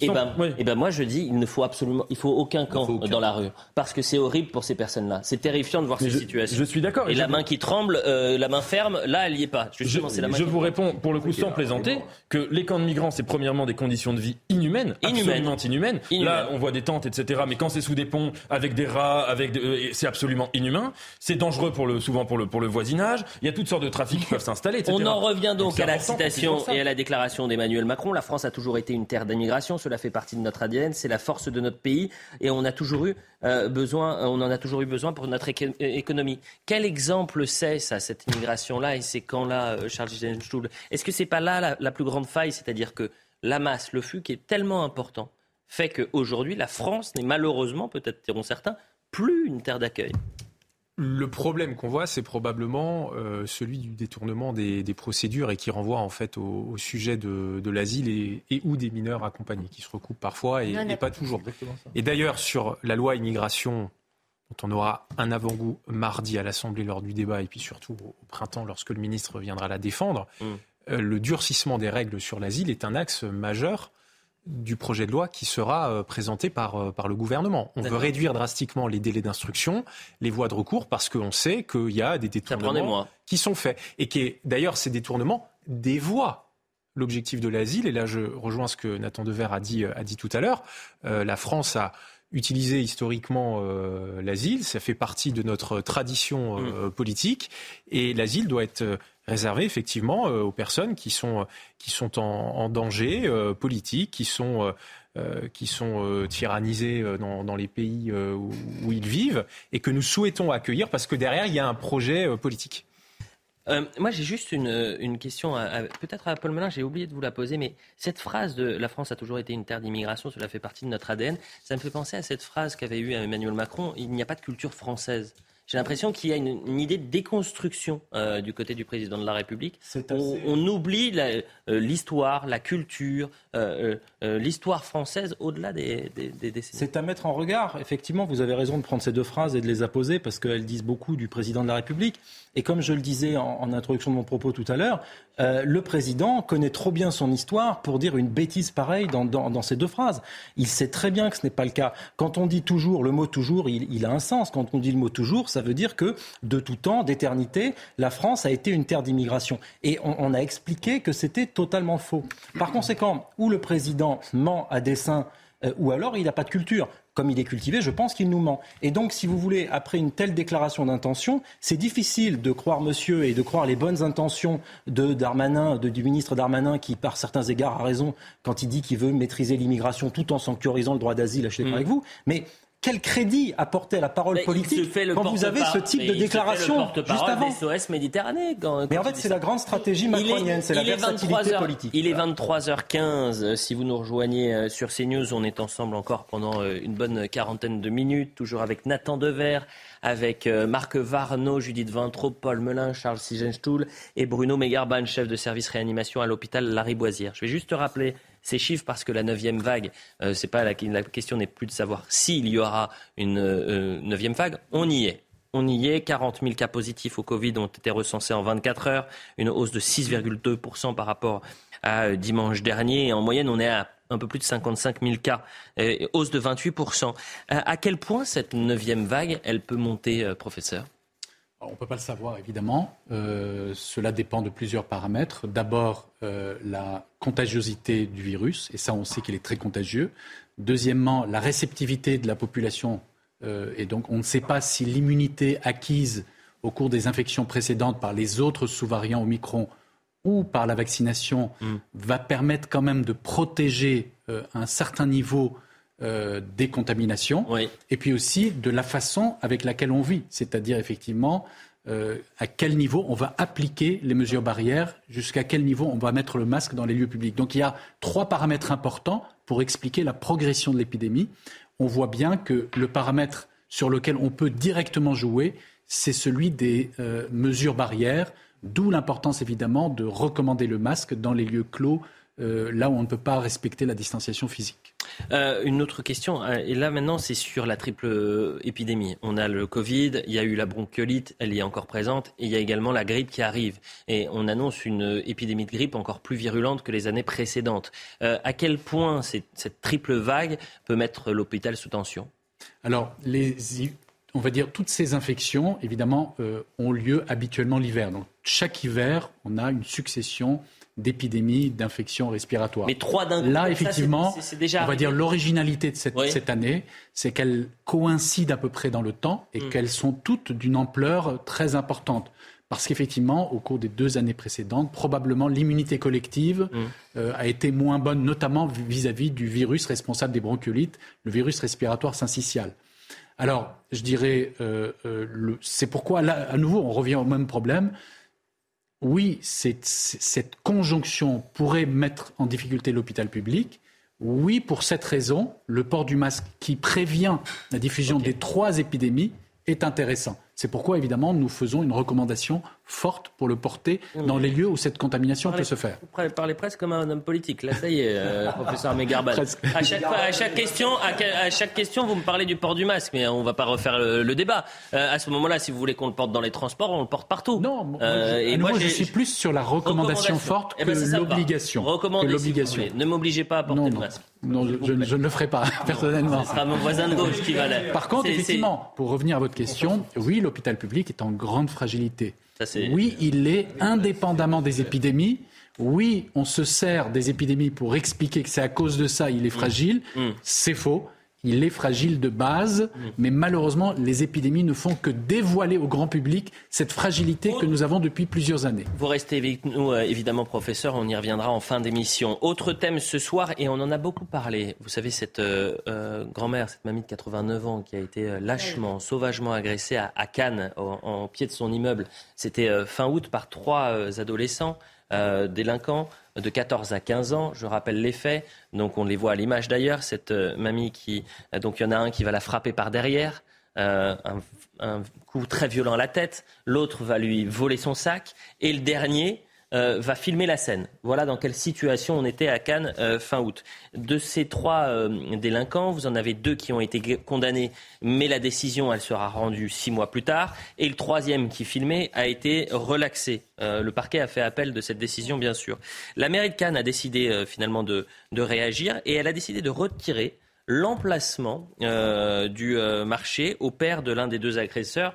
Il avait un emplacement une après-midi par semaine et on lui a retiré la- l'emplacement parce que son, son fils, évidemment, a- avait agressé. Pas seulement. Pas seulement. Pas seulement. Pas seulement. Voyez le sujet et on en parle juste après.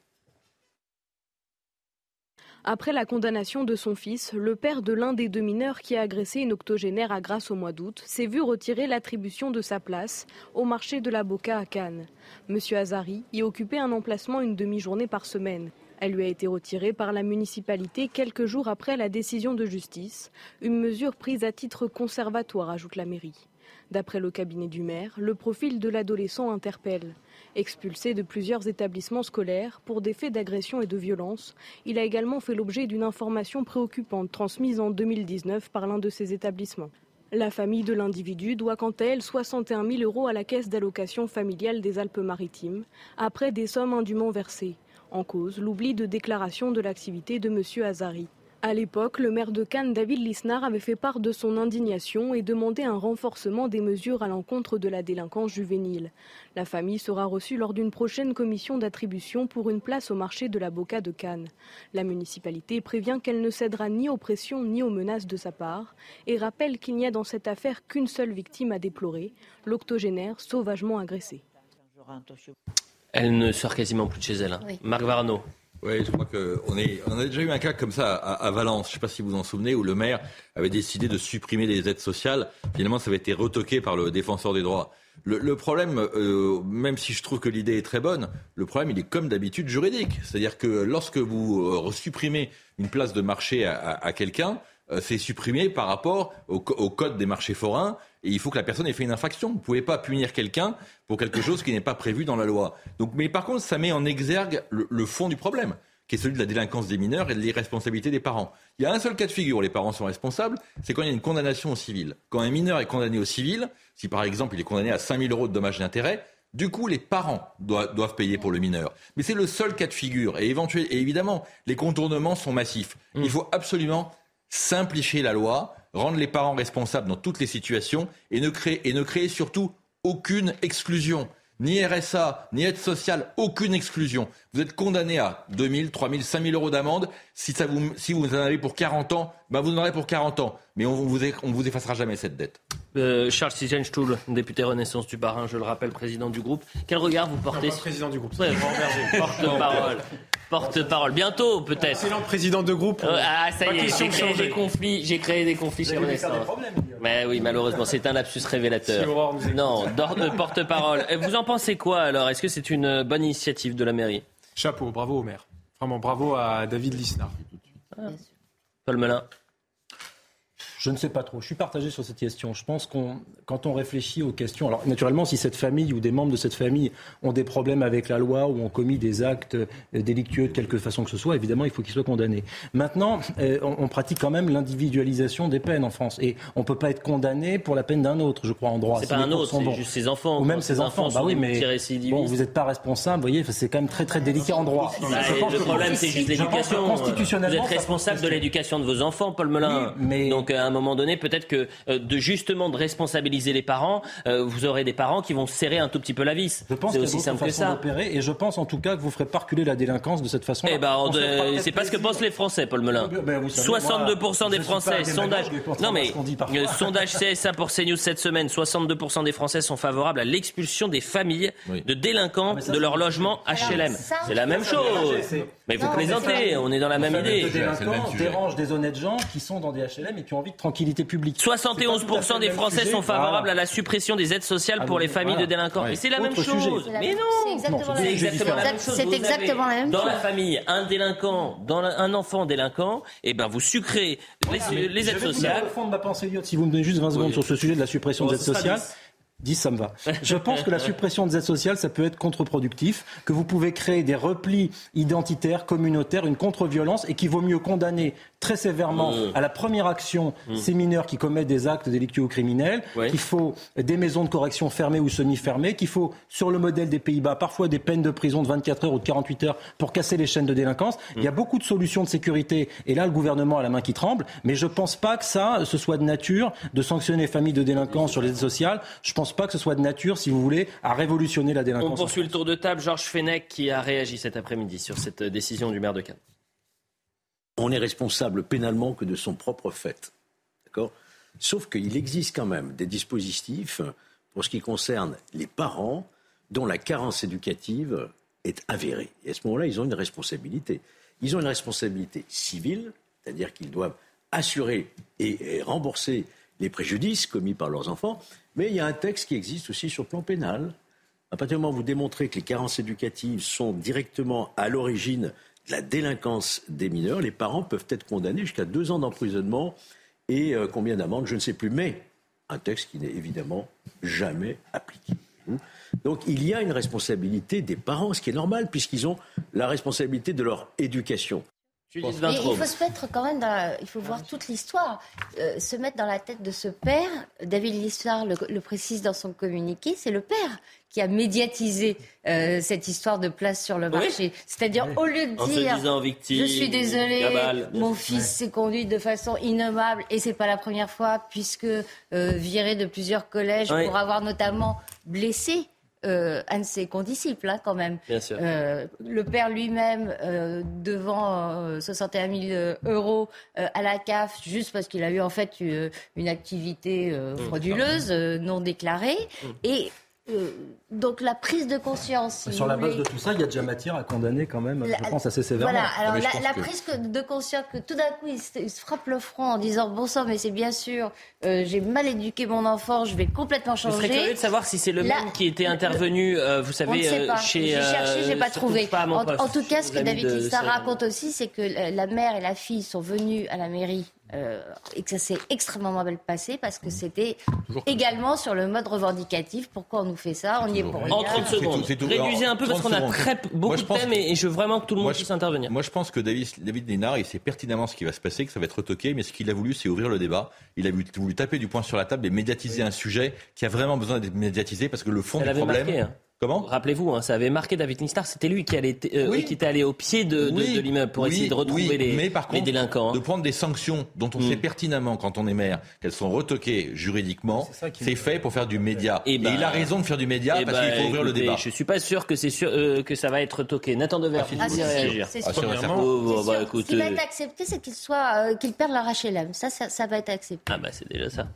Premièrement, l'agression de cette personne âgée par un jeune de 14 ans est insoutenable. De la même manière qu'en France, comme dans tous les pays, il y a un certain nombre de faits insoutenables qui se passent chaque jour. Il y a, je crois, 900 homicides par an en moyenne. Comme dans tous les pays, c'est une tragédie, mais ça fait partie du mal métaphysique qu'on doit accepter dans tous les pays. C'est l'existence. Ah non, on n'est pas obligé de l'accepter. Hein. Non, mais je veux d'accord dire, avec vous. qui existe dans tous les pays. Ah, quoi ça existe, fasse. oui, malheureusement, oui. Le problème est que si on fait une psychose sur un mal qui est impossible, encore une fois, à empêcher, des actes de barbarie, ça existe partout, ça existera toujours, et qu'on détruit pour ce faire l'état de droit. Je ne dis pas qu'il ne faut pas combattre l'interciel, l'insécurité, Mmh, mais qu'on détruit l'état de droit pour cela, c'est extrêmement problématique. Monsieur Lisnard, pour qui j'ai beaucoup de respect par ailleurs, je trouve que c'est un grand maire euh, en, en dehors de cela. Mais je trouve que, premièrement, il y a le principe d'individuation de la peine que vous avez rappelé, qui est un principe fondamental dans l'état de droit. vous êtes parent, vous êtes responsable de vos enfants, Nathan, évidemment. Mais non, mais d'un point de vue métaphysique, mais pas d'un point de vue pénal, bien ou sûr pas d'un point de vue punitif. pénal. Et deuxièmement, et deuxièmement, il faut rappeler quand même la généalogie de cette affaire. Monsieur Lisnard a dit. Vous m'arrêtez si je me trompe. Il y a quelques semaines, quand il y Oui. avait eu une agression d'une autre femme octogénaire, il avait dit si ça avait été ma mère, C'est la même. Je serais. Nathan, C'est la même. c'est la même personne. Pardon. Il avait dit je serais probablement en prison. Ça s'appelle quand même là une valorisation hein, de la vengeance. Si vous voulez, là, c'est une régression politique sur le plan du discours, il n'y a pas d'action. C'est une régression politique Mais terrible. il, on a dit tout haut, tout, ce que tout le monde pense tout bas, Nathan Devers. Si demain c'est votre grand-mère qui est agressée comme ça, évidemment que vous sortez de vos gonds. Euh, je vais vous donner Parce que un- vous savez que la justice ne répondra pas, Je- puisque regardez ce qui se passe pour ces trois délinquants. Dans six mois, ils auront la décision. Ils sont dans des centres éducatifs fermés, donc euh, c'est des centres éducatifs, vous savez comment ça se passe, ouverts. Et le troisième a été relaxé alors qu'il filmait. Bon, bah voilà, Je vous vais vous savez. donner un exemple, je suis Voilà. pas d'accord avec vous, je vais vous donner un Moi, exemple je n'ai rien dit, je dis le- parce que voilà. vous dites la majorité des Français pensent comme ça. Mais évidemment majorité mais attendez, Français évidemment que quand on voit une image, tout le monde se dit si c'était ma mère ou si c'était ma grand-mère, c'est absolument insoutenable. Évidemment qu'on a envie de se venger.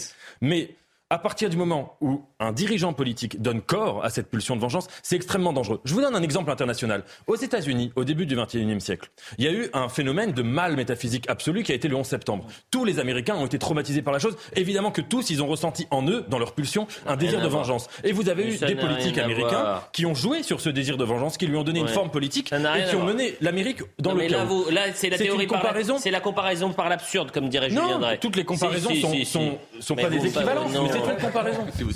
Sur ce point, il y a un autre point euh, qui pour moi est, est important. C'est celui du rôle des maires. Moi, avant d'être député, il y a quelques mois, j'étais adjoint au maire dans une commune qui s'appelle Célestat, en Alsace, une ville moyenne, comme il y en a plein dans tout le pays, comme il y en a en France.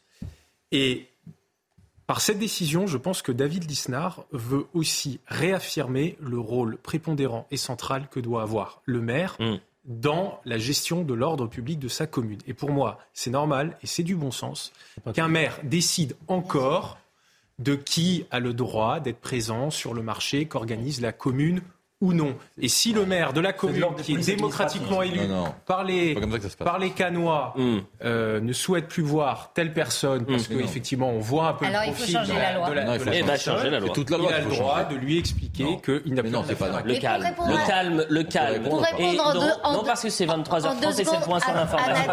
Le point sur l'information, on coupe le micro de Judith Vintraube, s'il vous plaît, et on regarde ce qui s'est passé dans l'actualité ce dimanche. À Sarcelles, dans le Val d'Oise, deux mineurs interpellés après l'agression d'un collégien de 13 ans. Un adolescent de 15 ans a été placé en garde à vue aujourd'hui. Il rejoint un autre mineur de 14 ans arrêté hier et dont la garde à vue a été prolongée. Vendredi, la victime a reçu un coup de couteau à l'abdomen devant son collège. Le mobile de l'agression reste pour l'heure inconnu. À Nice, le suspect d'un double meurtre interpellé vers midi. Un Iranien de 48 ans est repéré par trois policiers près du marché de Noël. Armé d'une machette et d'un couteau, l'homme tente d'agresser une policière, mais celle-ci tire et le touche à l'épaule. Connu pour des faits de droit commun, l'individu était recherché depuis plusieurs jours. Il est suspecté d'avoir tué deux sans-abri retrouvés morts mercredi. Et on termine par cette image, direction les quarts de finale pour l'équipe de France qui s'est imposée 3-1 face à la Pologne grâce au nouveau meilleur buteur de l'histoire des Bleus. Olivier Giroud a ouvert le score avec son 52e but avec la sélection sur passe décisive de Kylian Mbappé, lui-même auteur d'un doublé. Prochaine étape, samedi, la France affrontera l'Angleterre, vainqueur 3-0 face au Sénégal. Faire un trouble à l'ordre public, tout en plus. Allez, on reprend le débat. Voilà le point sur l'information avec Isabelle Puboulot. On oublie presque que la France est qualifiée pour les quarts de finale de la Coupe du Monde. Bravo les Bleus. Euh, Nathan Dever, Marc Varno, Paul Melun, Judith Vintraub, Charles Chisenstuhl et Bruno Megarban. Voilà le, le groupe des six euh, pour euh, Soir Info Week-end. On va parler des, on va parler de d'Éric Zemmour un peu puisqu'il a fêté ce dimanche la première année de son parti Reconquête.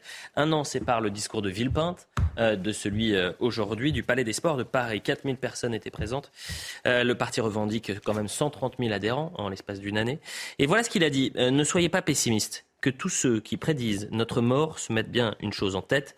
Nous venons de naître. Euh, Éric Zemmour à la relance, est-ce que vous y croyez ou pas? Rapidement, euh, Paul Melun, en 30 secondes. Je veux vraiment qu'on arrive à être concis. Très rapide. Incontestablement, Éric Zemmour a réussi à coaliser autour de lui une ferveur. Hmm. militante euh, en premier lieu, qui est sans commune mesure avec la plupart des partis politiques. En revanche, ça ne s'est pas transformé dans les urnes. On l'a vu avec les législatives, avec les présidentielles. Même si pour un parti qui n'existait pas, faire 7%, c'est quand même le Parti socialiste plus LR. Voilà, Ils sont quand même des vieux partis. Donc c'est pas rien.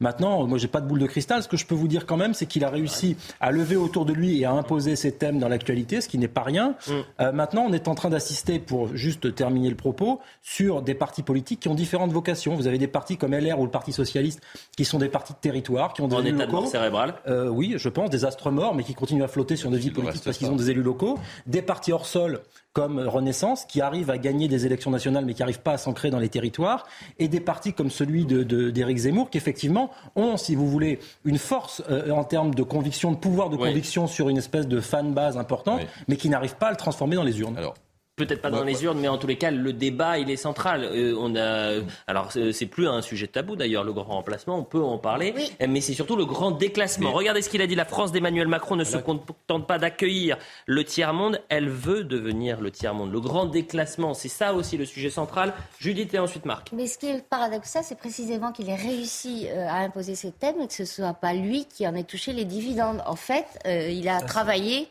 pour, pour Marine Le Pen et vu la configuration euh, vu la configuration de notre paysage politique, il n'y a plus de place actuellement euh, pour lui.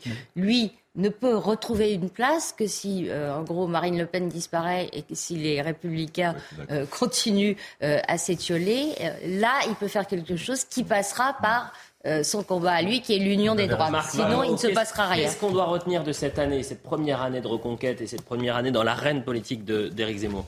Sur le parti, sur Éric Zemmour et son parti, c'est un, c'est un parti euh, nouveau, effectivement, qui a beaucoup de faveur autour de lui, mais il reste polémiste et je ne crois pas qu'un polémiste pourra devenir un jour président de la République. Donc, euh, de toute façon, il a dans son ADN quelque chose qui va le bloquer. Par contre, par contre son, son meilleur allié, c'est de pouvoir prendre la place d'extrême droite à Marine Le Pen. Et comme Marine Le Pen elle est tout sauf complètement à côté de ses pompes, pardonnez-moi. Elle a bien compris. Et puis il y a Jordan Bardella. Elle a bien compris, et Jordan Bardella également, elle a bien compris que c'était très pratique pour elle d'avoir à l'avenir un Zemmour à sa droite. Ça lui permettra de se recentrer comme l'ancien RPR, si on a besoin d'un RPR, une droite forte, mais de droite et pas d'extrême droite. Et pour elle, ce sera tout bénéfice. Donc vous considérez qu'il est d'extrême droite, Eric Zemmour? Bah, écoutez, sur l'échiquier politique, c'est compliqué de ne pas être d'extrême droite euh, quand on a un certain nombre de ses positions. De ses positions. Non, mais ça, euh, ah, on pense que le capitaine comment Dreyfus. on définit l'extrême droite bah, quand, quand bah, sur un certain nombre de sur un certain nombre d'idées euh, arrêtées, notamment sur le passé, euh, par rapport à un passé qui est pas très reluisant, qu'on estime que le capitaine Dreyfus était peut-être pas innocent, que Vichy a protégé, a protégé les Juifs, etc., etc. Je crois que ce sont quand même des, des, des marqueurs très forts qui différencient l'extrême droite d'autres partis.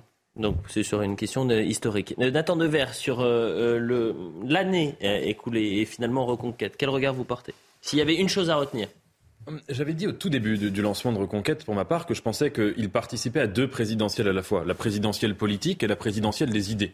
Sur le plan de la présidentielle politique, il est évident euh, bon, que ça a été un, échec absolu et, très intéressant d'ailleurs de voir que Éric Zemmour, qui était quand même un observateur de la vie politique euh, très acéré sur les causes de, des échecs de telle ou telle politique, il a sombré lui dans tous les pièges euh, qui étaient tendus par ses adversaires, alors qu'il était paradoxalement très cultivé. C'était sans doute celui qui avait le plus de culture politicienne, enfin des petits intrigues de palais, etc. Il connaissait ça très bien en tant qu'ancien journaliste et il en a été, euh, si vous voulez, euh, victime. Sur le plan de la, de la présidentielle des idées, moi, il me semble, comme Paul, que Éric Zemmour, d'ailleurs bien avant qu'il soit candidat et qu'il fonde Reconquête, aura imposé en fait tous ces thèmes dans le débat public mmh. et même pour ses opposants. En fait, on débat de thèmes qui ont été lancés dans le débat par Éric Zemmour et que sur ce plan-là, il a gagné. Imaginons même qu'il se mette à la retraite, en retrait de la vie publique euh, à partir de maintenant et définitivement, il aura quand même gagné, me semble-t-il, ce qui était son pari initial, à savoir d'imposer les thèmes du débat.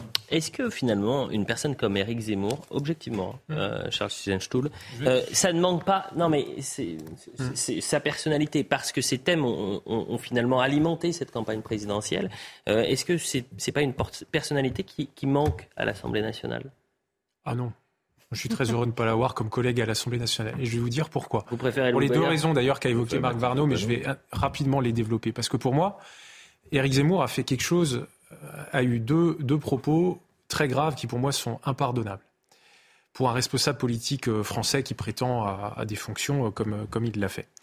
Euh, premièrement, ça a été les propos qui ont cherché d'une façon ou d'une autre à, à réhabiliter euh, l'action du maréchal Pétain et l'action de Vichy. Quand par ailleurs, on, on explique matin, midi et Il a été qu'on relaxé est- hein, en appel. qu'on est, qu'on est un féru d'histoire de France. Non, mais il a été relaxé en appel. Vous êtes d'accord avec En moi cas- euh En tout cas, Enfin, en tout Dieu cas, de- J'ai pas envie de me faire l'avocat de. avait- Voilà, il a été relaxé en appel. il avait oublié de lire les, les quelques pages qui sont maintenant clairement documentées par les plus grands historiens sur l'action euh, terrible qu'a eu euh, Pétain dans euh, la déportation euh, des Juifs. Et la deuxième, là je parle euh, comme français mais aussi comme, euh, co- comme alsacien, euh, les, les- propos euh, qui ont cherché à remettre en cause l'innocence euh, du capitaine Dreyfus, pour moi, sont, sont d'une gravité euh, sont d'une gravité euh, absolue. Quand on sait ce qu'a représenté l'affaire Dreyfus dans la vie politique française, on a parlé tout à l'heure du tournant du 19e, du début du 20e siècle, les plaies, les, euh, le mal qu'a fait le- cette affaire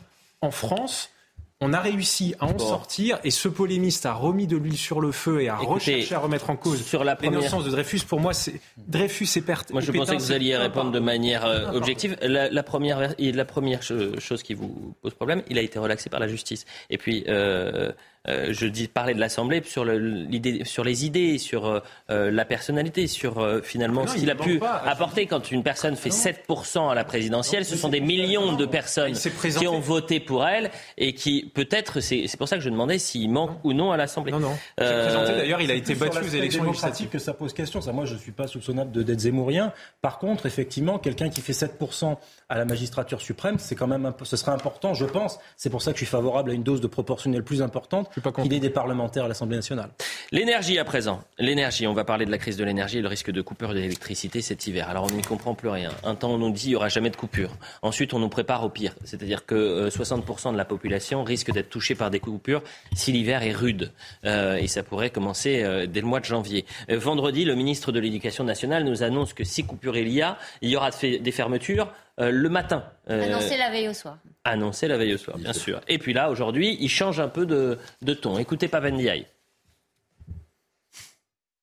Je ne suis pas euh, prévisionniste météo, Mhm. ça dépend largement des vagues de froid. Euh, J'espère que euh, cela ne sera pas le cas, c'est d'ailleurs euh, improbable, mais il faut... Improbable, vous dites, hein C'est improbable parce qu'il faut une conjonction euh, de critères, y compris le critère météorologique qu'on ne peut pas prévoir à l'heure actuelle, Mhm. mais euh, nous devons envisager cette possibilité néanmoins. Donc si jamais des délestages devaient être programmés, à ce moment-là, il faut évidemment organiser le système scolaire en conséquence dans les secteurs bien précis qui seront concernés. Il s'agit d'une mesure de précaution au cas où, au cas où euh, des délestages programmés seraient euh, nécessaires, il faudrait alors envisager la fermeture d'écoles dans des secteurs bien précis le matin.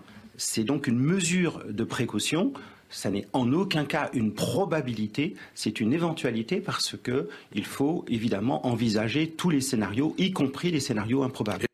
Des scénarios improbables. Entre, en 48 heures, il passe de ça à il n'y aura pas d'école le matin dans les zones qui subiront des coupures. Les délestages programmés vont en effet toucher les écoles et les établissements scolaires sur les trois créneaux, 8, 10 heures, 12, 12 heures, puis 18, 20 heures. On n'y comprend plus rien. Donc Charles Sigenstuhl, essayez de nous éclairer un peu. J'ai l'impression Bah, qu'il n'y a pas la lumière à les- tous les les- étages les au sein du propos, ministère de j'ai- l'Éducation les nationale. premiers propos, moi, n'avais pas non plus trop compris. Donc, du coup, là, c'est un peu plus précis.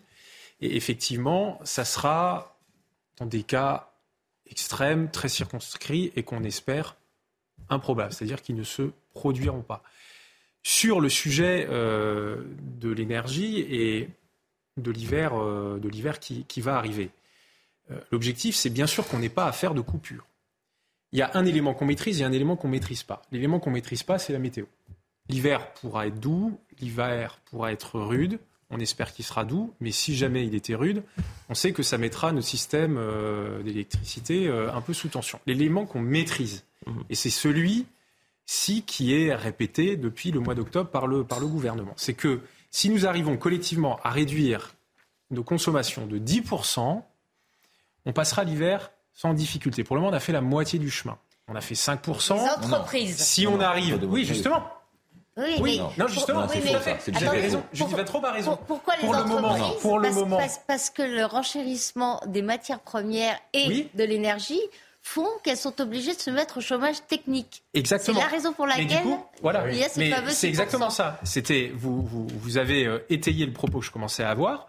Si on arrive à baisser collectivement de 10% la consommation d'électricité dans notre pays, on passera normalement, sans difficulté, l'hiver. Pour le moment, on a fait la moitié du chemin et c'est essentiellement le fait des entreprises.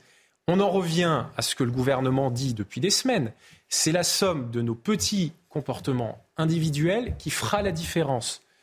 Baisser, éteindre, décaler, faire tourner l'électroménager la nuit. Oh, vous n'allez pas nous faire le coup. non, ah, non. vous allez m'expliquer comment on va devoir. pas vous, pas après tout ce que vous avez fait, Charles Stoul. Mais c'est non. il faut s'il vous plaît. Je ne peux pas avoir. Euh, j'ai cru voir Olivier Véran en face de moi. S'il vous plaît. Ah s'il vous plaît. Pas prendre ce sujet.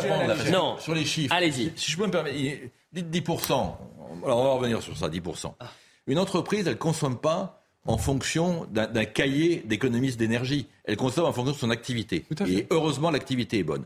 Deuxième chose, quand on parle de 10%, comment, en passant de 60 gigawatts à 40 gigawatts, c'est un tir en moins, 10% hmm. vont suffire. Enfin, dernier élément, vous devez être au courant puisque vous êtes élu, pas moi, mais moi je suis chef d'entreprise. Les préfets ont convoqué les, chefs d'entreprise. Les, gros employeurs, les gros consommateurs ont été convoqués. Vous savez comment ça s'est passé? Très très mal.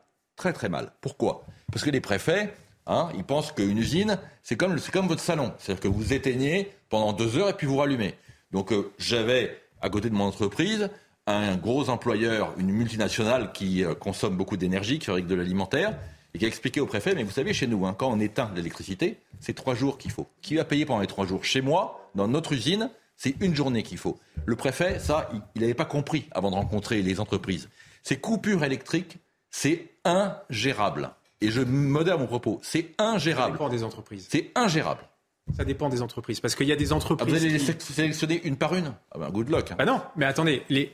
Euh, vous ne pouvez pas reprocher aux préfets de prendre les devants, parce que si les préfets n'étaient pas en train de faire ce qu'ils sont en train de faire dans tous les départements, et que dans un mois, un mois et demi, on est dans une situation compliquée et qu'ils s'y mettaient seulement, vous serez les premiers à dire mais qu'a fait l'État, qu'ont fait les préfets. on anticipe tout ça depuis le mois d'octobre. Qui demande au MEDEF et à la CGPM sont en train plus de compétents que les préfets. Où est-ce qu'on pourra éventuellement couper et où est-ce qu'on ne pourra pas couper Les plans de délestage, quand on en est arrivé là parce qu'on a massacré, parce qu'on a massacré euh, l'industrie nucléaire en France, évidemment que c'est la seule solution. Mais ne, ne, faisons pas porter euh, la responsabilité de, du recours au plan de délestage euh, aux entreprises qui n'en peuvent mettre déjà euh, ou aux Français.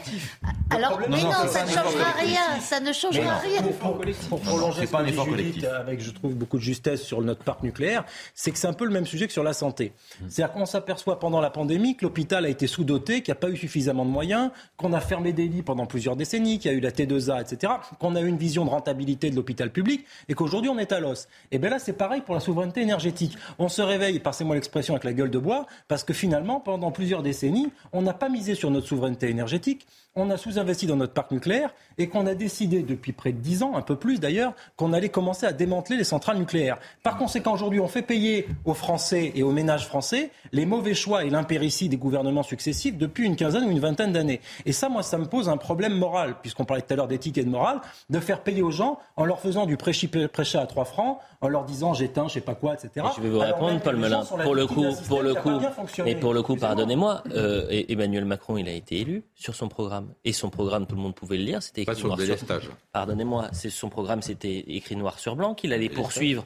la politique, mais et la, et que la politique de euh, énergétique.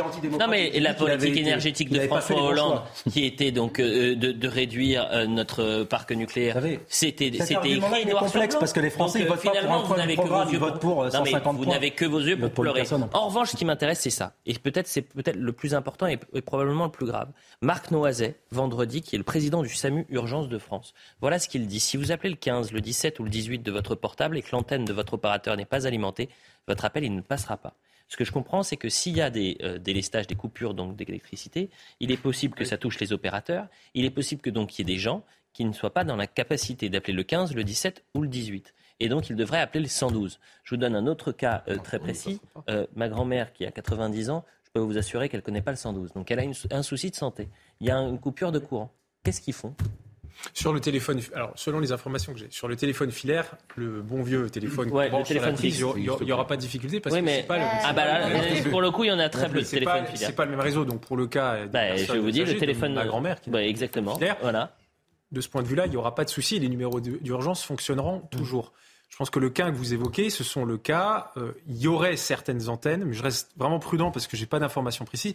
Il y aurait Je veux pas certaines vous mettre en antennes difficulté, hein, bien sûr. pour la téléphonie mobile. Qui elles sont, mais pas toutes. Une partie sont reliées au réseau, au réseau électrique. Donc il y en a- il y a une partie qui ne fonctionnerait pas.